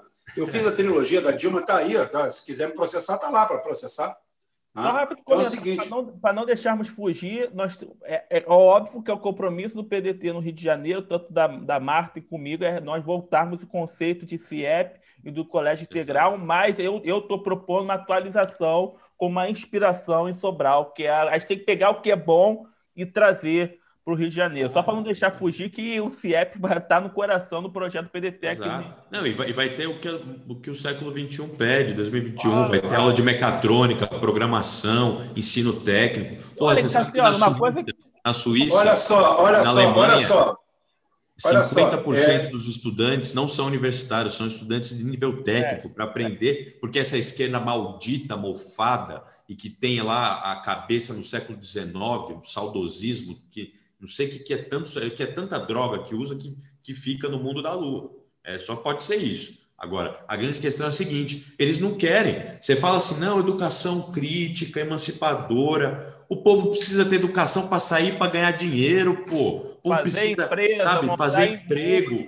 Porra, ele precisa sair preparado. Hoje o cara faz, faz 15 anos de, de, de escola, assim, de, de, até o ensino médio, depois faz uma faculdade e não consegue um emprego. Porque a porra da faculdade, a porra o da colégio escola não, não dá prepara. perspectiva, Cassiano. O colégio hoje não dá perspectiva para o garoto da periferia que está lá. Não dá. Ele está lá e ele não sabe o que fazer da vida. Não, não olha só, não dá nem para da periferia, nem para da classe média. Dá nada. Que é, que a classe média, o sonho do cara, o cara se forma em engenharia, se forma em química e sonha em ser chapeiro em Orlando. O sonho dele é ser trabalhador elementar em outro país. O que nós temos que fazer aqui é simplesmente melhorar a massa salarial, elevar o ganho da população, imprensar e primeiro acabar com esse processo elitista, porque o engenheiro também na obra, quando ele descobre que ele ganha só três vezes o que ganha um, um servente, fica, um, um pedreiro, ele fica revoltado. Ele deveria se preocupar e falar assim: eu quero ganhar bem. O que os outros ganham não tem problema. Tá? Eu não posso nem falar isso, porque eu tenho uma grande amiga engenheira, eu estou falando usando, mas uso para todos os negócios. Você chega, um médico, se ele souber que o enfermeiro está ganhando a metade do que ele ganha, ele vai ficar revoltado, ele vai se sentir desprestigiado. Ninguém pergunta para ele, vem cá, o que está ganhando para você é bom? Não. Então por que você não luta para melhorar o teu salário? Por que você não luta por isso? E outra coisa, você imaginou se todo mundo se formar em medicina, odontologia, química e jornalismo? Quem é que vai fazer a comida desse povo? Advogado direito. Quem é? Todo mundo advogado. É. Mil, mil todo mundo advogado. Não, o, o, o Rio de Janeiro tem mais advogado que o Japão inteiro. Porra. Ah, então é o seguinte. É, a população aqui, ó, do Japão, porra. Aqui, ó, um aqui. É, tem mote, eu então, de barra de advogado. É, mas olha só, vocês querem ver qual é o caminho da tragédia? O caminho da tragédia é, uma, é um só. É, ontem eu até falei na live de ontem, inclusive assista uma live de ontem que vale a pena, tá? O professor Lourenço, fantástica, está no Geoforça, não está aqui, tá? Então é o seguinte, o, o eu, vi, eu recebi um estudo, um banner, que diz que é o seguinte: Qual, qual, o que uma criança de 8 a 12 anos deseja ser nos Estados Unidos? Falei na live de ontem, inclusive, assista. O sonho. O sonho. Ele quer ser influencer, digital influencer e youtuber. Na Inglaterra, a mesma coisa. Na China, sabe o que, sabe que o garoto de 8 a 12 anos quer ser? Astronauta. Que é o que a gente queria ser quando era pequeno piloto de avião, astronauta, todo mundo tem atividade. Engenheiro, Hoje o garoto de 8 a 12 anos, o garoto de 8 a 12 anos, ele já quer virar, ele já quer virar é, digital influencer. Ele já não quer trabalhar, já não pensa em trabalho desde que nasce. Você não sabe, mas nós, nós estamos criando a primeira geração, tá? A primeira geração Anota bem, nós estamos criando a primeira geração. Eu li hoje lá no. Eu me informo bem, que eu me informo no portal Rubem Gonzalez. O QI, então né? é o seguinte: é... o QI, o QI dessa geração é menor que a do dos seus pais. É, é a primeira vez que está queimando o cérebro dessas crianças é jogo em, em, em, em videogame. É ah, o garoto, o garoto, o garoto. Não vão aguentar, garoto, não vão aguentar a China e a Rússia. Não vão aguentar. Não vão aguentar o Sudeste Asiático inteiro, cara. Asiático. Não vão aguentar um iraniano, não vão aguentar um vietnamita, não vão aguentar um coreano, não vão aguentar gente que se mantém. É desesperador. Estamos muito atrasados. Estamos, estamos muito. É desesperador a nossa situação perante o mundo. É desesperador. Se nós não tomar uma tendência nos próximos 10 anos, acabou. Vai ser, vamos virar um país pobre. Não é mais desenvolvimento, não. É país pobre mesmo. Porque já está explodindo, já o Gabriel sabe bem disso, é, é 5G para cima. Não vai ter como alcançar. Não vai ter como alcançar. Então, brincando de, de fazer qualquer tipo de educação, não tem pesquisa, não tem nada. Aí nossos cérebros estão lá para fora. Aí depois reclamam. Não, porque eles saíram. Ué, vai ficar aqui fazendo o quê? Difícil. Exatamente. Rapaz, a situação, a situação é trágica. É, o Brasil, tudo isso vocês vão ver no vídeo de amanhã. O vídeo de amanhã é sobre Lula e Ciro. Mas só que, para chegar a Lula e Ciro, eu tenho que atravessar um caminho.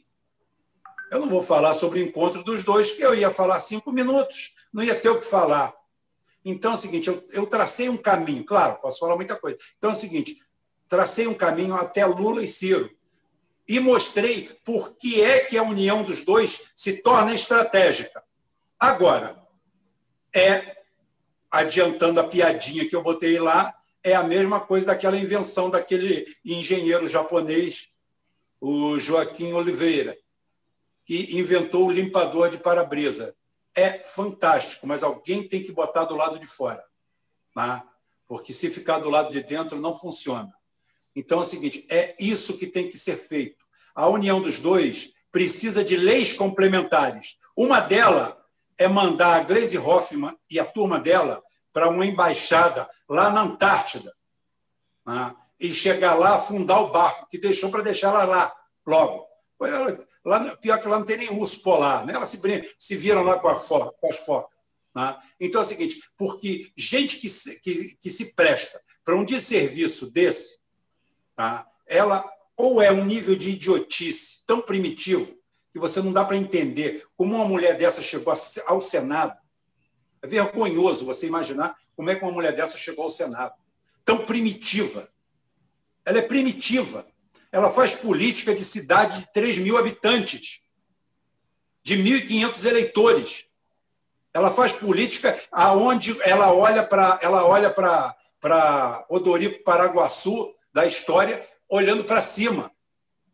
E leva-se isso daí para um, um cenário nacional. Então, não é só o Bolsonaro, não é só o Bolsonaro que é ridículo, patético, primitivo e que não tem conhecimento político. A Glaze Hoffman está no mesmo tá no mesmo tá no mesmo nível. Ela é animadora de torcida para se dar bem. O que ela faz é alimentar a plebe, é pegar pegar a, a, a turma lá do PT e se fica, simplesmente ficar estocando eles, tá? estocando, criando um realmente gabinete do ódio. Dane-se o Brasil, dane-se o futuro do Brasil, dane-se o nosso futuro, dane-se o que vai acontecer. O importante dela é o PT, nem Lula, ela está cagando para o Lula. O Lula, para ela, é outro instrumento. Ela, tá, ela quer saber é do PT, do poder dela, que está lá ganhando muito bem, obrigado, nomeando e pagando muito bem, porque lá dinheiro é a rodo. Dinheiro é a rodo, como disse o Gabriel aí. E isso daí, ao invés, ao invés de ser usado de forma orgânica para se formar uma grande frente, sabendo que de outra forma não tem como mudar esse cenário, não. Vão, opa, os dois se reuniram lá. Quem é ela para falar em nome do Lula? Quem é ela? Para falar em nome do Lula? Quem é ela? Quem é essa figura abjeta? Uma figura que veio a público defender o Aécio Neves com unhas e dentes. Aonde as pessoas disseram que o amor ali ia muito além. Mas isso não me diz respeito. Defendeu com unhas e dentes o cara, o cara igual o Aécio Neves, envolvido até com um helicóptero de cocaína lá dos Perrela, uma tragédia que foi tudo abafado, tudo ficou por isso mesmo, está tudo bem. Os únicos, os únicos que se deram mal foi a equipe da Polícia Federal, a honrosa e valorosa equipe da Polícia Federal, que fez o flagrante e foi todo mundo chutado para cada um para um lugar do Brasil. Por que, que ela não foi lá defender o delegado que fez o flagrante e foi chutado para o quinto dos infernos? Por que, que a dona Glaze Hoffman foi lá defender o Aécio? Qual é? Está querendo me enganar? A mim tu não engana. Figurinha. E está aí, esse pessoal trabalha na base da sabotagem. Na sabotagem. Para eles, o importante é manter a plebe, a plateia, a turma deles sob domínio. Ela quer aquilo ali. Ela gostou, está muito bem, está andando, está comendo do bom e do melhor, vivendo nababescamente às custas de um cargo que não lhe tira, que não lhe precisa responsabilidade nenhuma, até, até irresponsabilidade, porque vem a público fazer um, uma declaração dessa que pode impactar na vida de todos os brasileiros. E aí, como é que se resgata o PT desse buraco? Fica muito difícil. Ela, Dilma, Zé Cardoso, aquela turma toda, Pimenta, todos eles, são todos eles, como eu falei, o PT ou toma jeito ou não adianta ficar falando que são dois PTs. PT é um só. E esse identitarismo que hoje toma conta do PT, é, eu tenho visto também. É, não vou fazer meia-culpa porque eu não sou pedetista, mas há uma infiltração pessoalista bem interessante no PDT também, né? que deve ser mapeada, deve ser mapeada, ponteada e expulsa, expurgada do partido. Esse grupo identitário tem que ser varrido do. Eu vou sair daqui falando mal, saia mesmo. Você falando mal, a gente cresce. Não tem problema nenhum, não. Ah, Rubem, você não quer gay? No... Meu amigo, pode ter gay, pode ter venusiano, pode ter marrom, pode ter o que for. Tá? Pode ter o que for. Inclusive, esse barulho que vocês estão escutando aqui, que eu moro na frente de uma avenida, e isso daí é moto, isso daí é o nível de educação e respeito que chegou o cidadão brasileiro. Porque há um tempo atrás, se ele passasse ali, o PM era capaz de dar, meter o cacetete no meio do lombo dele. Se o PM fizer isso hoje, o PM está na rua. Ah, aí tudo isso aí é tolerado, é permitido, é tudo na base da permissividade, porque quando o Estado toma alguma medida para cercear o abuso desse tipo de gente, que inferniza a vida de todo mundo. Vai lá na vizinhança onde a polícia fez aquele negócio que morreram sete ou oito pisoteados. Vai lá e pergunta para aquele pessoal que mora lá é, se eles não gostaram que acabou o baile funk lá. Mas não adiantou. Foram políticos lá levar o baile de volta. Identitários foram para lá. ONGs foram para lá para levar aquela tragédia de volta para foder a vida do trabalhador. Você acha que aquele pessoal vai votar no bolo? Ou vai votar alguém nesse sentido? Pelo amor de Deus. Ah. Eu sou da época que bandido existia, mas bandido sabia o lugar dele. Bandido não levantava a voz. Bandido não pedia, não pedia direito. Ele era bandido, sujeito homem, que sabia segurar a bronca. Eu vou segurar a bronca. A bronca é minha. Hoje não. Hoje o cara só falta. Ontem nós tivemos um caso interessante em Curitiba. Um cidadão foi assaltado, roubaram o carro, foram roubar o carro dele e ele sacou de uma arma, matou um dos meliantes e, ao chegar à delegacia, foi preso em flagrante por porte ilegal de arma. O único que podia portar arma ali era o bandido, não um cidadão de bem. Foi preso um cidadão de bem com filmagem e tudo, o cara passou mal e foi preso em flagrante. São absurdos que só acontecem no Brasil. De uma sociedade que já não sabe mais o que é cabeça e o que é rabo. Nós somos uma sociedade destruída, depauperada. Esse cara que passa de moto, esses que passam de moto aqui, é o um exemplo disso aí. Essa moto dele era para ser arrancada, passar ali, se fosse na Índia ou no Paquistão, ia tomar oito varadas de bambu nas costas. Ah, você é a favor disso? Sou. Sou. Sou, porque a hora que ele souber que toma oito varadas de bambu nas costas, ele bota a descarga original na moto e passa aqui tranquilinho. Ele faz isso porque não tem educação, não há disciplina, não há Estado e ainda tem uma porra de uma mídia, tá? E de uma putaria para defender esses filhos da puta. Esses marginais, esses delinquentes. Que são marginais, são delinquentes. Não, é, são galo de bem. Galo de bem não faz isso. Tá? São delinquentes. Isso daí não é uma atitude Isso daí não é atitude cidadã, não é atitude de nada. Nós temos que ter disciplina, respeito, para poder viver em sociedade. Ou então vai para o meio da selva, cria uma colônia e lá, meu amigo, cada um se defende no facão. É problema de vocês. Vai lá ser ANCAP. Tá? Vai lá para a Serra Leoa. Lá é bom. Lá você decide. Lá, se você, se você tiver dinheiro com facão, você usa um facão. Se tiver dinheiro com um AK-47, usa um AK-47. Foda-se. É assim liberalismo total, neoliberalismo certinho. Inclusive, os neoliberais estão convidados para ir para lá. Libéria tá, e Serra Leoa. Dois lugares maravilhosos. Lá todo mundo é ANCAP e lá todo mundo é neoliberal. Tá? Convite está feito para você. Vocês não mandam eu para Cuba? Tá? Eu não vou para Cuba porque ninguém me pagou ainda, senão eu iria. Mas vocês podem ir. Serra Leoa. Pode estudar, que vocês são ignorantes, não sabem nem onde é. Tá? Serra Leoa e Libéria. São dois lugares maravilhosos. São, inclusive, a Libéria foi colonizada por ex-escravos americanos, tá? os nigger americanos, que quando chegaram na Libéria, adivinha o que, que eles fizeram, Gabriel Cassiano? O que, que eles fizeram quando chegaram na Libéria? Eles pegaram e escravizaram negros que estavam lá para trabalhar para eles. Hum. Né? Escravizaram foram escravizados, porque a escravidão não tem cor. A escravidão é o homem que escraviza outro homem. Tá? A escravidão que veio para o Brasil, lamentavelmente, tristemente, tá? ela simplesmente existia lá. O cara ia lá e comprava escravos de lá para trazer para cá. Triste. Deplorável, uma página negra da nossa história. Mas é a realidade antropológica. Fazer o quê? Ou você acha que iam dois portugueses, ou dois ingleses, ou dois espanhóis, daqui lá, chegar lá no meio do mato, dois, dois ou quatro, ou seis, ou oito, ou dez, sozinhos, e traziam 200 pessoas? Não. Uma tribo capturava a outra, escravizava a outra e vendia para cá. É triste, é lamentável. Mas isso daí é a falta de história que falta, porque o cara tem que colocar uma pauta identitária em cima disso. O cara quer que eu pague uma dívida com os negros. Eu não tenho que pagar dívida com nenhuma que aconteceu em 1850, 1750. Eu tenho sim que ser humano.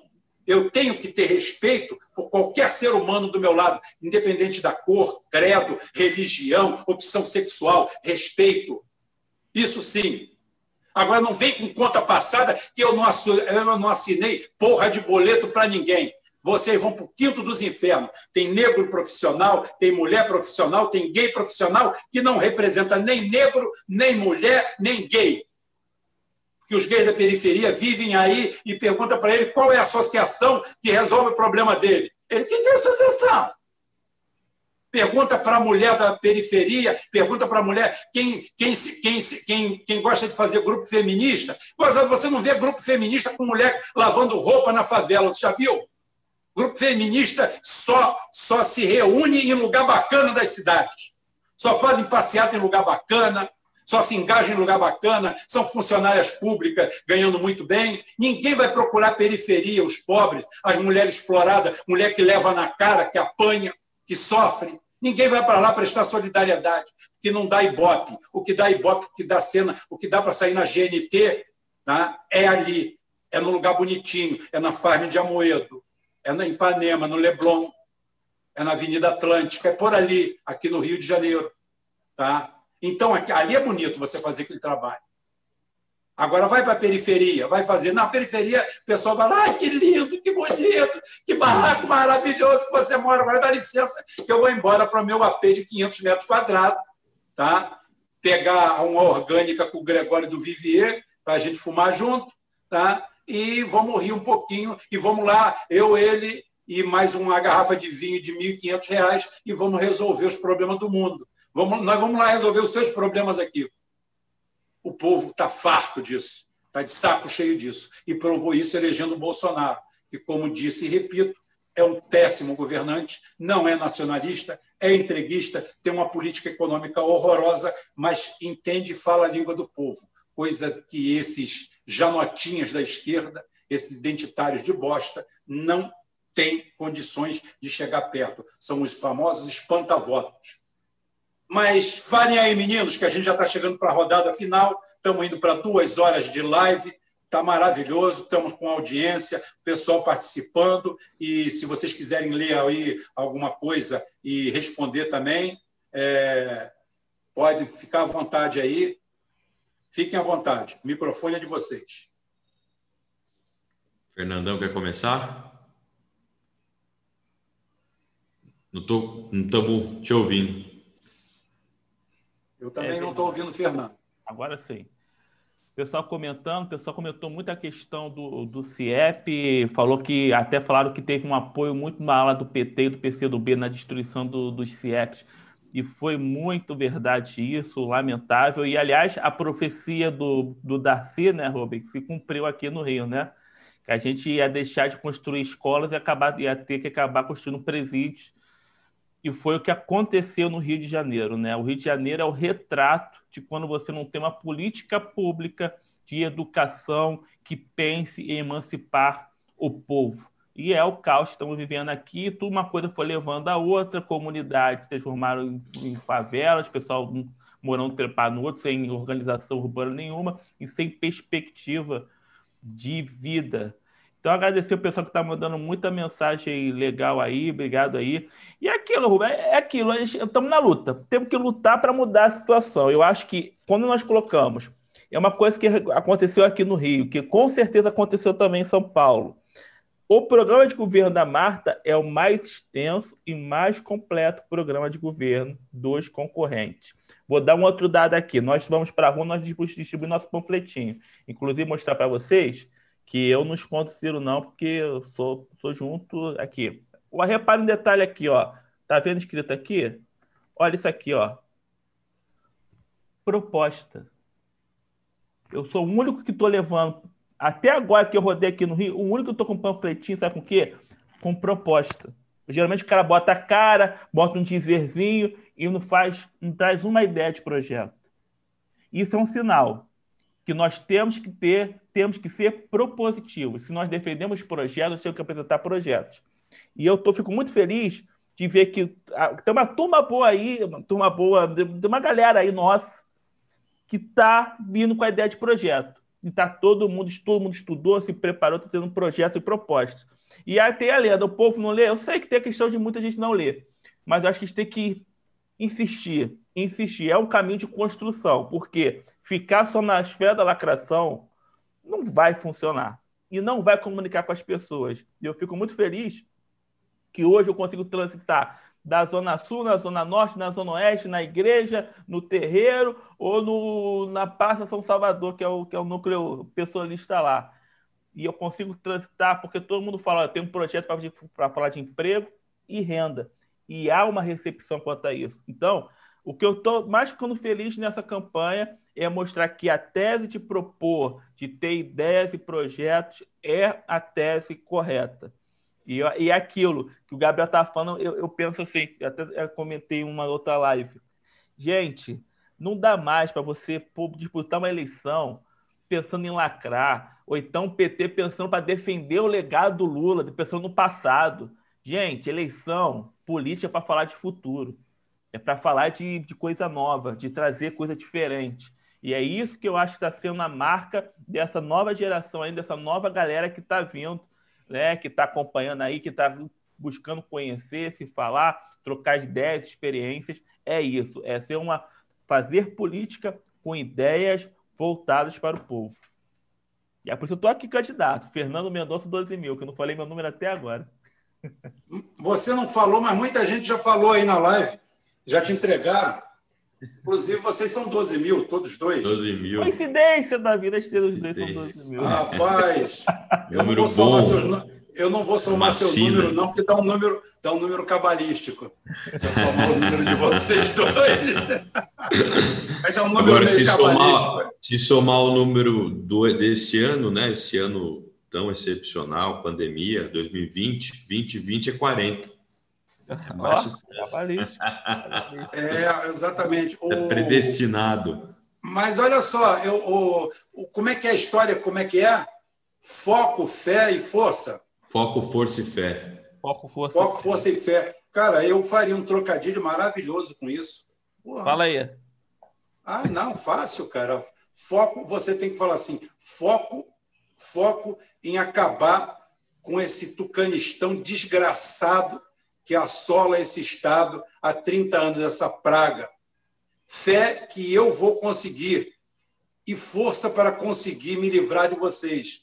Pronto, eu pegaria tudo isso aí, eu faria, eu aproveito, eu, eu sempre, quando eu trabalhei em campanha política, eu sempre aproveitei os caras lançarem um negócio para destruir o que eles faziam. Eu sou, eu sou melhor em destruir do que em construir. Mas é uma boa. Construção, a gente fez... construção eu deixo com a Elaine. A Elaine constrói e eu destruo. Aqui a gente fez uma montagem com videozinho, com evidências. Aqui eu não sei se vai dar para ver aí. Ó. Deixa eu achar aqui. Foi o Foco, Força e Fé, só que foi o, o Bruno Dória, né? Que ele tenta esconder hoje a todo custo. Ele tenta esconder porque ele sabe que a rejeição do Dória aqui está alta Aí, ó. Peraí. Cadê? Mas eu sempre gostei de lembrar. Bruno é. Peraí. Aí, ó. Ah, é. Bruno é força. Bruno é Dória. Força. Exatamente. Eu sempre gostei de lembrar os outros. Em campanha política, eu sempre gostei de lembrar. O cara esconde uma coisa, você lembra ele. Você lembra o povo. O povo você tem que ficar lembrando. É. Não, rapaz, fulano, fulano, fulano é esse aqui, ele está querendo esconder isso aqui. Ah. Verdade, verdade.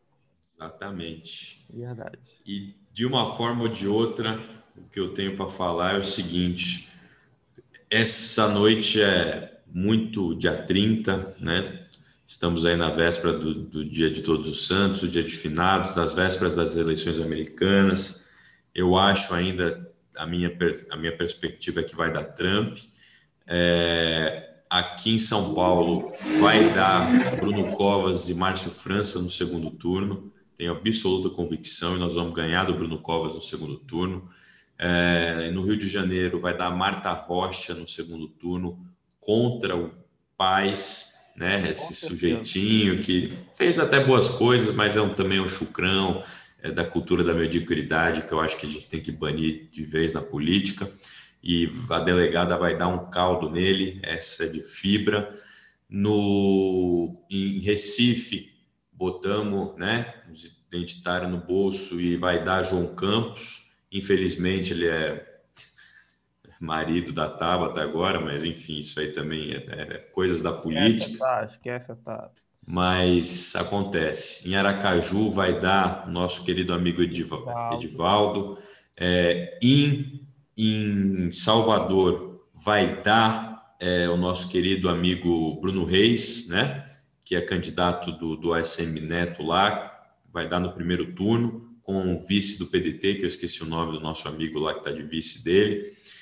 Em Belo Horizonte vai ser uma tapa na cara dos dos, dos que acham que são lacradores, né? Porque quem porque esses lacradorzinhos são assim, são esses postinhos aí que faz uma piadinha, né? Que quer lacrar, que quer cancelar. Agora, quem é culhão mesmo, quem é bota para fuder, e é muito melhor em lacração do que esses bosta, é o senhor Calil, o senhor Alexandre Calil, que é, vai ser eleito a melhor campanha 30% dos votos no primeiro turno. Só não vai superar a eleição do Márcio França de 93% em, é, em São Vicente, quando ele foi reeleito.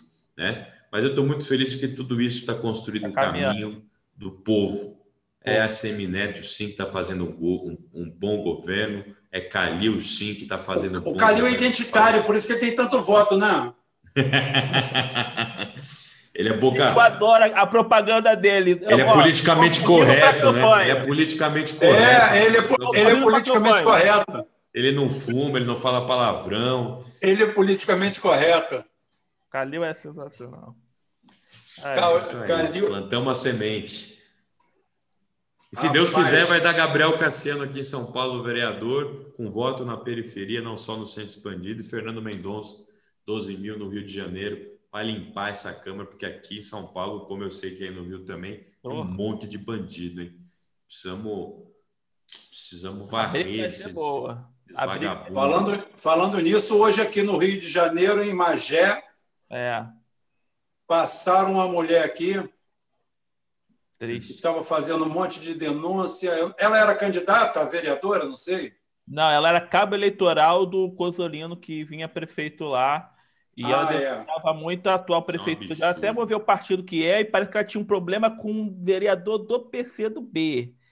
Então. Não, ela tá, é, é o, tá na, realidade, na realidade, na realidade ali é o seguinte.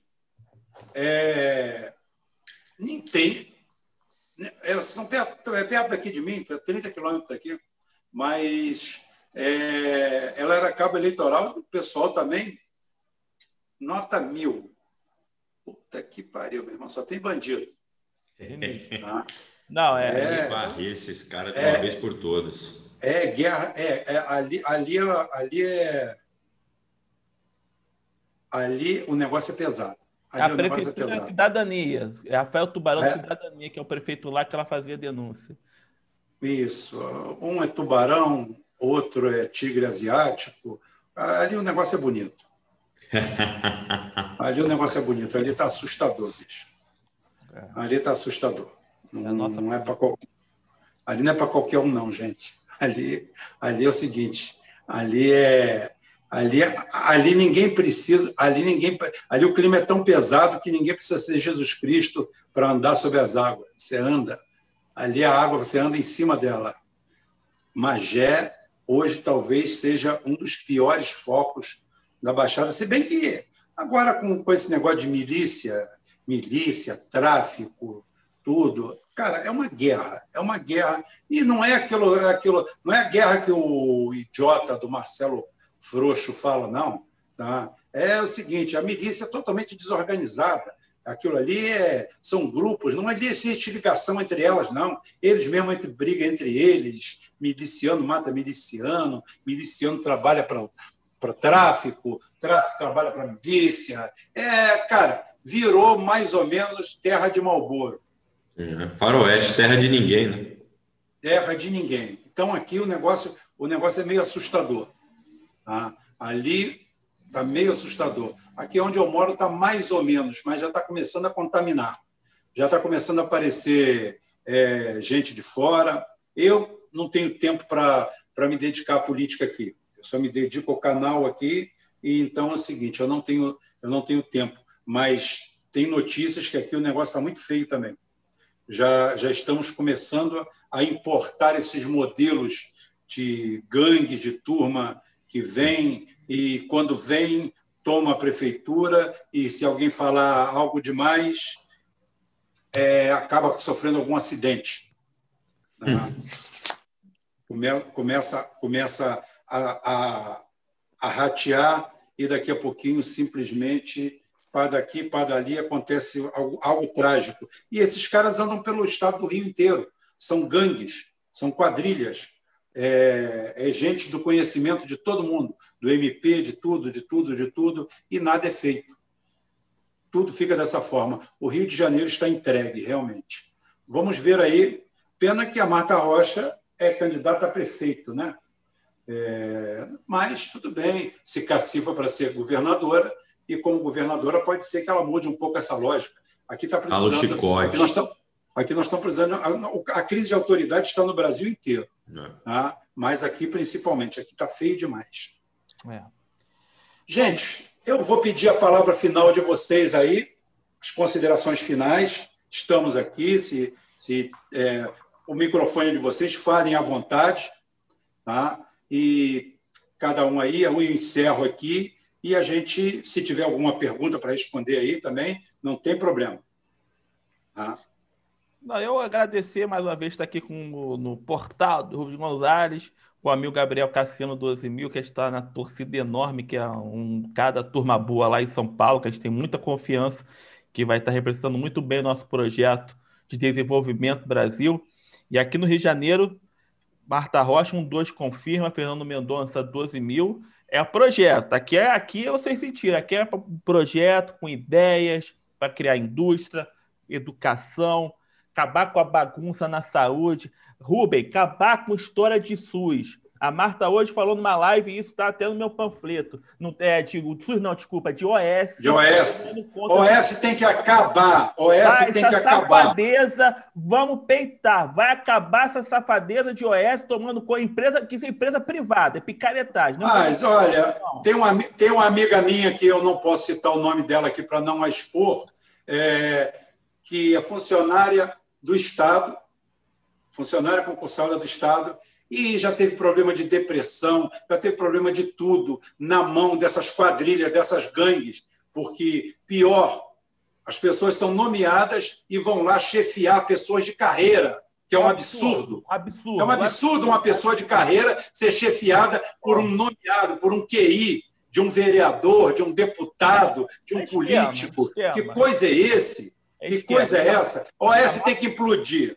Se, não, ela, se, ela, se o compromisso dela é acabar com a S, já tem, a, já tem o meu apoio. Ela falou abertamente hoje, eu já defendo isso acabar, porque isso aí, na verdade, é os caras, os amigos do rei, montam uma empresazinha, chama de OS, para gerir, superfaturam tudo, acabam no terreno. Não, e outra coisa, filho, e outra coisa, eles só gerenciam RH, recursos humanos. Sim, sim. Eles só gerenciam recursos humanos. O Estado dá tudo. Ou seja, eles não podem roubar insumos. Exatamente. É, é, eles não podem roubar insumos. Hoje deu uma essa essa menina que foi aí assassinada, ela denunciou justamente isso, porque via uma secretária de saúde que é, o gasto da, do posto de saúde era 200 mil. Ela ia na, no posto e falava, meu irmão, tem que gastar, tem que fingir que gasta 600. Era o esquema lá. Ela foi denunciar. É, uma, eu, eu, li, eu vi o vídeo dela falando que máscaras de R$ reais foram vendidas por R$ reais. Oh, pelo amor de Deus. Ninguém, tá... ninguém superfatura 50% ou 100%, não. Tá? É mil, dois mil por cento. É assim. Então, realmente, OS, é uma grande plataforma. Vamos brigar forte contra o OS. Educação, que é a nossa pauta, se é Sobral. Então é isso aí, gente. Obrigado pela audiência. Marta Rocha, um 2 confirma no Rio. Fernando Mendonça, 12 mil. Não é do Rio, mas conhece alguém no Rio. Indica para estar construindo, para botar, para peitar os Gabriel Monteiro e Carluxo da vida, que o gente sabe que infelizmente estarão lá esperando a gente. Então, quer, quer briga lá por um projeto? Fernando Mendonça, 12 mil. E Gabriel Cassiano, São Paulo, 12 mil. Maravilha. Eu quero agradecer mais uma vez ao meu irmão Rubem Gonzalez, de longa data, de longa caminhada, de sempre verdades, de sem papas na língua, custe o que custar. Quero agradecer mais uma vez o espaço, quero agradecer o Fernando, parabéns pela campanha que você tem feito aí, meu irmão. Quero te ver eleito aí na Câmara de Vereadores do Rio de Janeiro, quero ver a Marta Rocha novamente no estado do Rio de Janeiro, vem fervescendo esse sangue trabalhista, na época em que ainda existiu o Palácio do Catete. Recuperem isso aí, recuperem isso aí. Vamos dar um, dar um, dar um, um gás nesse, nesse local que é a expressão máxima da, da Revolução Brasileira, a verdadeira Revolução Brasileira. E aqui em São Paulo, é, eu quero dizer que estamos todos empenhados para eleger alguém que tenha compromisso e palavra, e esse cara é o Márcio França. Não adianta, não tem nenhum outro candidato. Um cara que tem preparo, que tem pulso firme, que ouve mais do que escuta e quando fala tem o carisma de todos. Fala fácil, não fala difícil, fala com o povo, não para o povo. Então, essas são grandes diferenças. Morremos abraçados, mas não nos entreguemos aos paraguaios. Nós vamos ter, sem sombra de dúvida, uma virada que não tem nada de virada, não existe virada. O que já estava acontecendo, o que já estava previsto era isso mesmo, era Márcio França e Bruno Covas, uma reedição de 2018. O resto é papo furado de gente incauta que está entrando na política agora ou está se formando por YouTube aí, não em canais bons como, bons como o do Ruben, mas em outros canaizinhos aí de picaretas, né, que são vendidos. E é, quero agradecer mais uma vez e queria ver se o Rubão, eu tinha pedido para ele, não sei se tem como, Rubão, aproveitar a audiência aqui, agradecer a todos, o pessoal do Supergrupo, a todos vocês, se puderem me dar a honra e a confiança do voto de cada um de vocês aqui em São Paulo, estarão sem sombra de dúvidas votando num candidato nacionalista, trabalhista, católico, carismático, nunca neguei, e que vou, como eu já disse aqui, e reafirmo, eu vou partir para destruir o PSOL e toda essa hipocrisia dessa escória hoje que se reivindica e suja a alcunha da esquerda no Brasil. E se tem como passar aquele vídeo do, do Aldo, Rubão, não sei como é que está aí o Caraí ou quem está operando aí hoje, se teria como aí para nossa audiência, se possível for, com a bênção de Aldo Rebelo, vamos mudar o Brasil e vamos começar com o Rio de Janeiro, com Fernando Mendonça, Marta Rocha, aqui em São Paulo com Gabriel Cassiano, Aldo Rebelo, Márcio França e Antônio Neto. Perfeitamente, meu amigo, perfeitamente. Eu não sei se o Christian está lá, se ele tem condições de colocar. Se não tiver, não tem problema, que não vai faltar oportunidade, porque a gente ainda vai fazer uma, uma live ou duas políticas aqui. Tá? A gente ainda pretende fazer alguma coisa, de repente até você volta aí. Tá? Eu não sei como é que está o, o Antônio. Antônio foi, veio aqui duas vezes já e as portas estão abertas, ele pode vir a qualquer momento. Não tem problema nenhum. O Márcio seria muita pretensão, porque o momento é difícil mesmo. Né? E aqui eu estou comentando uma parte aqui que a pessoa me citou aqui, falou Fazenda Alcântara. Rubão, fala da eleição de Fortaleza, que o partido apoiado por Bolsonaro está com grande chance de ganhar. Não vai ganhar nada. Esquece.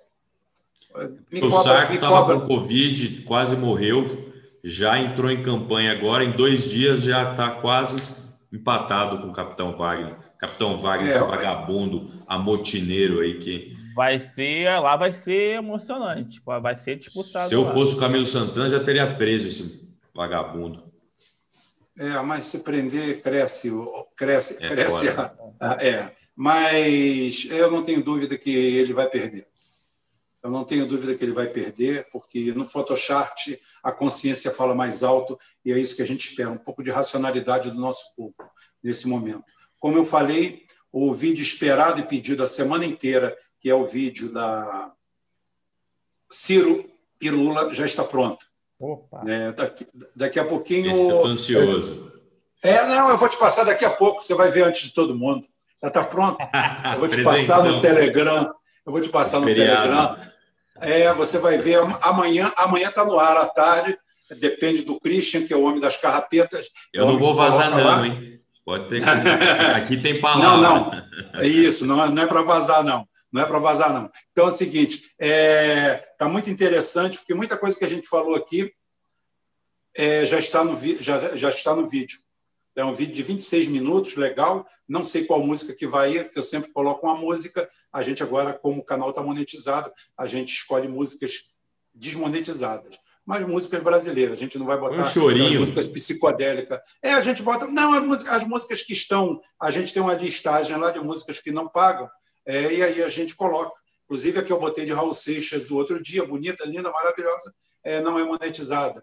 É legal. Então é o seguinte: o, como a gente está fazendo esse sistema de financiamento é, do canal, agora, pelo menos para poder manter, porque agora todos os nossos todo o Puro Sangue, o jornal Puro Sangue, que eu quero que vocês visitem lá, quem não visitou ainda, é se inscrever no Geoforça, que é o outro canal, o canal geopolítico nosso, e acessar www.jornalpurosangue.com, sem BR.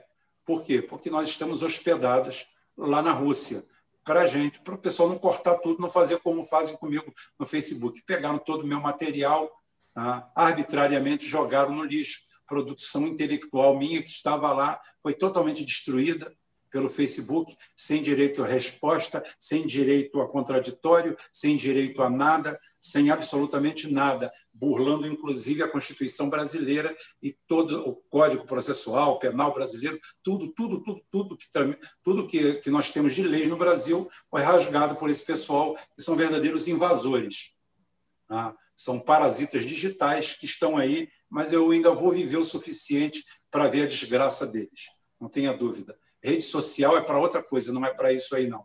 Eu quero uma rede social nacional, brazuca, brasileira, tupiniquim, nossa. Né? E restrição a isso aí. Nós é que temos que bloquear eles, não é eles que têm que bloquear a gente, não. Enquanto isso, ficamos até amanhã com Lula e Ciro. Você vai se surpreender. Você vai se surpreender. Você que é cirista, você que é lulista, você que joga pedra em mim, você vai se surpreender porque, como eu falei, a análise é fria. A minha torcida não.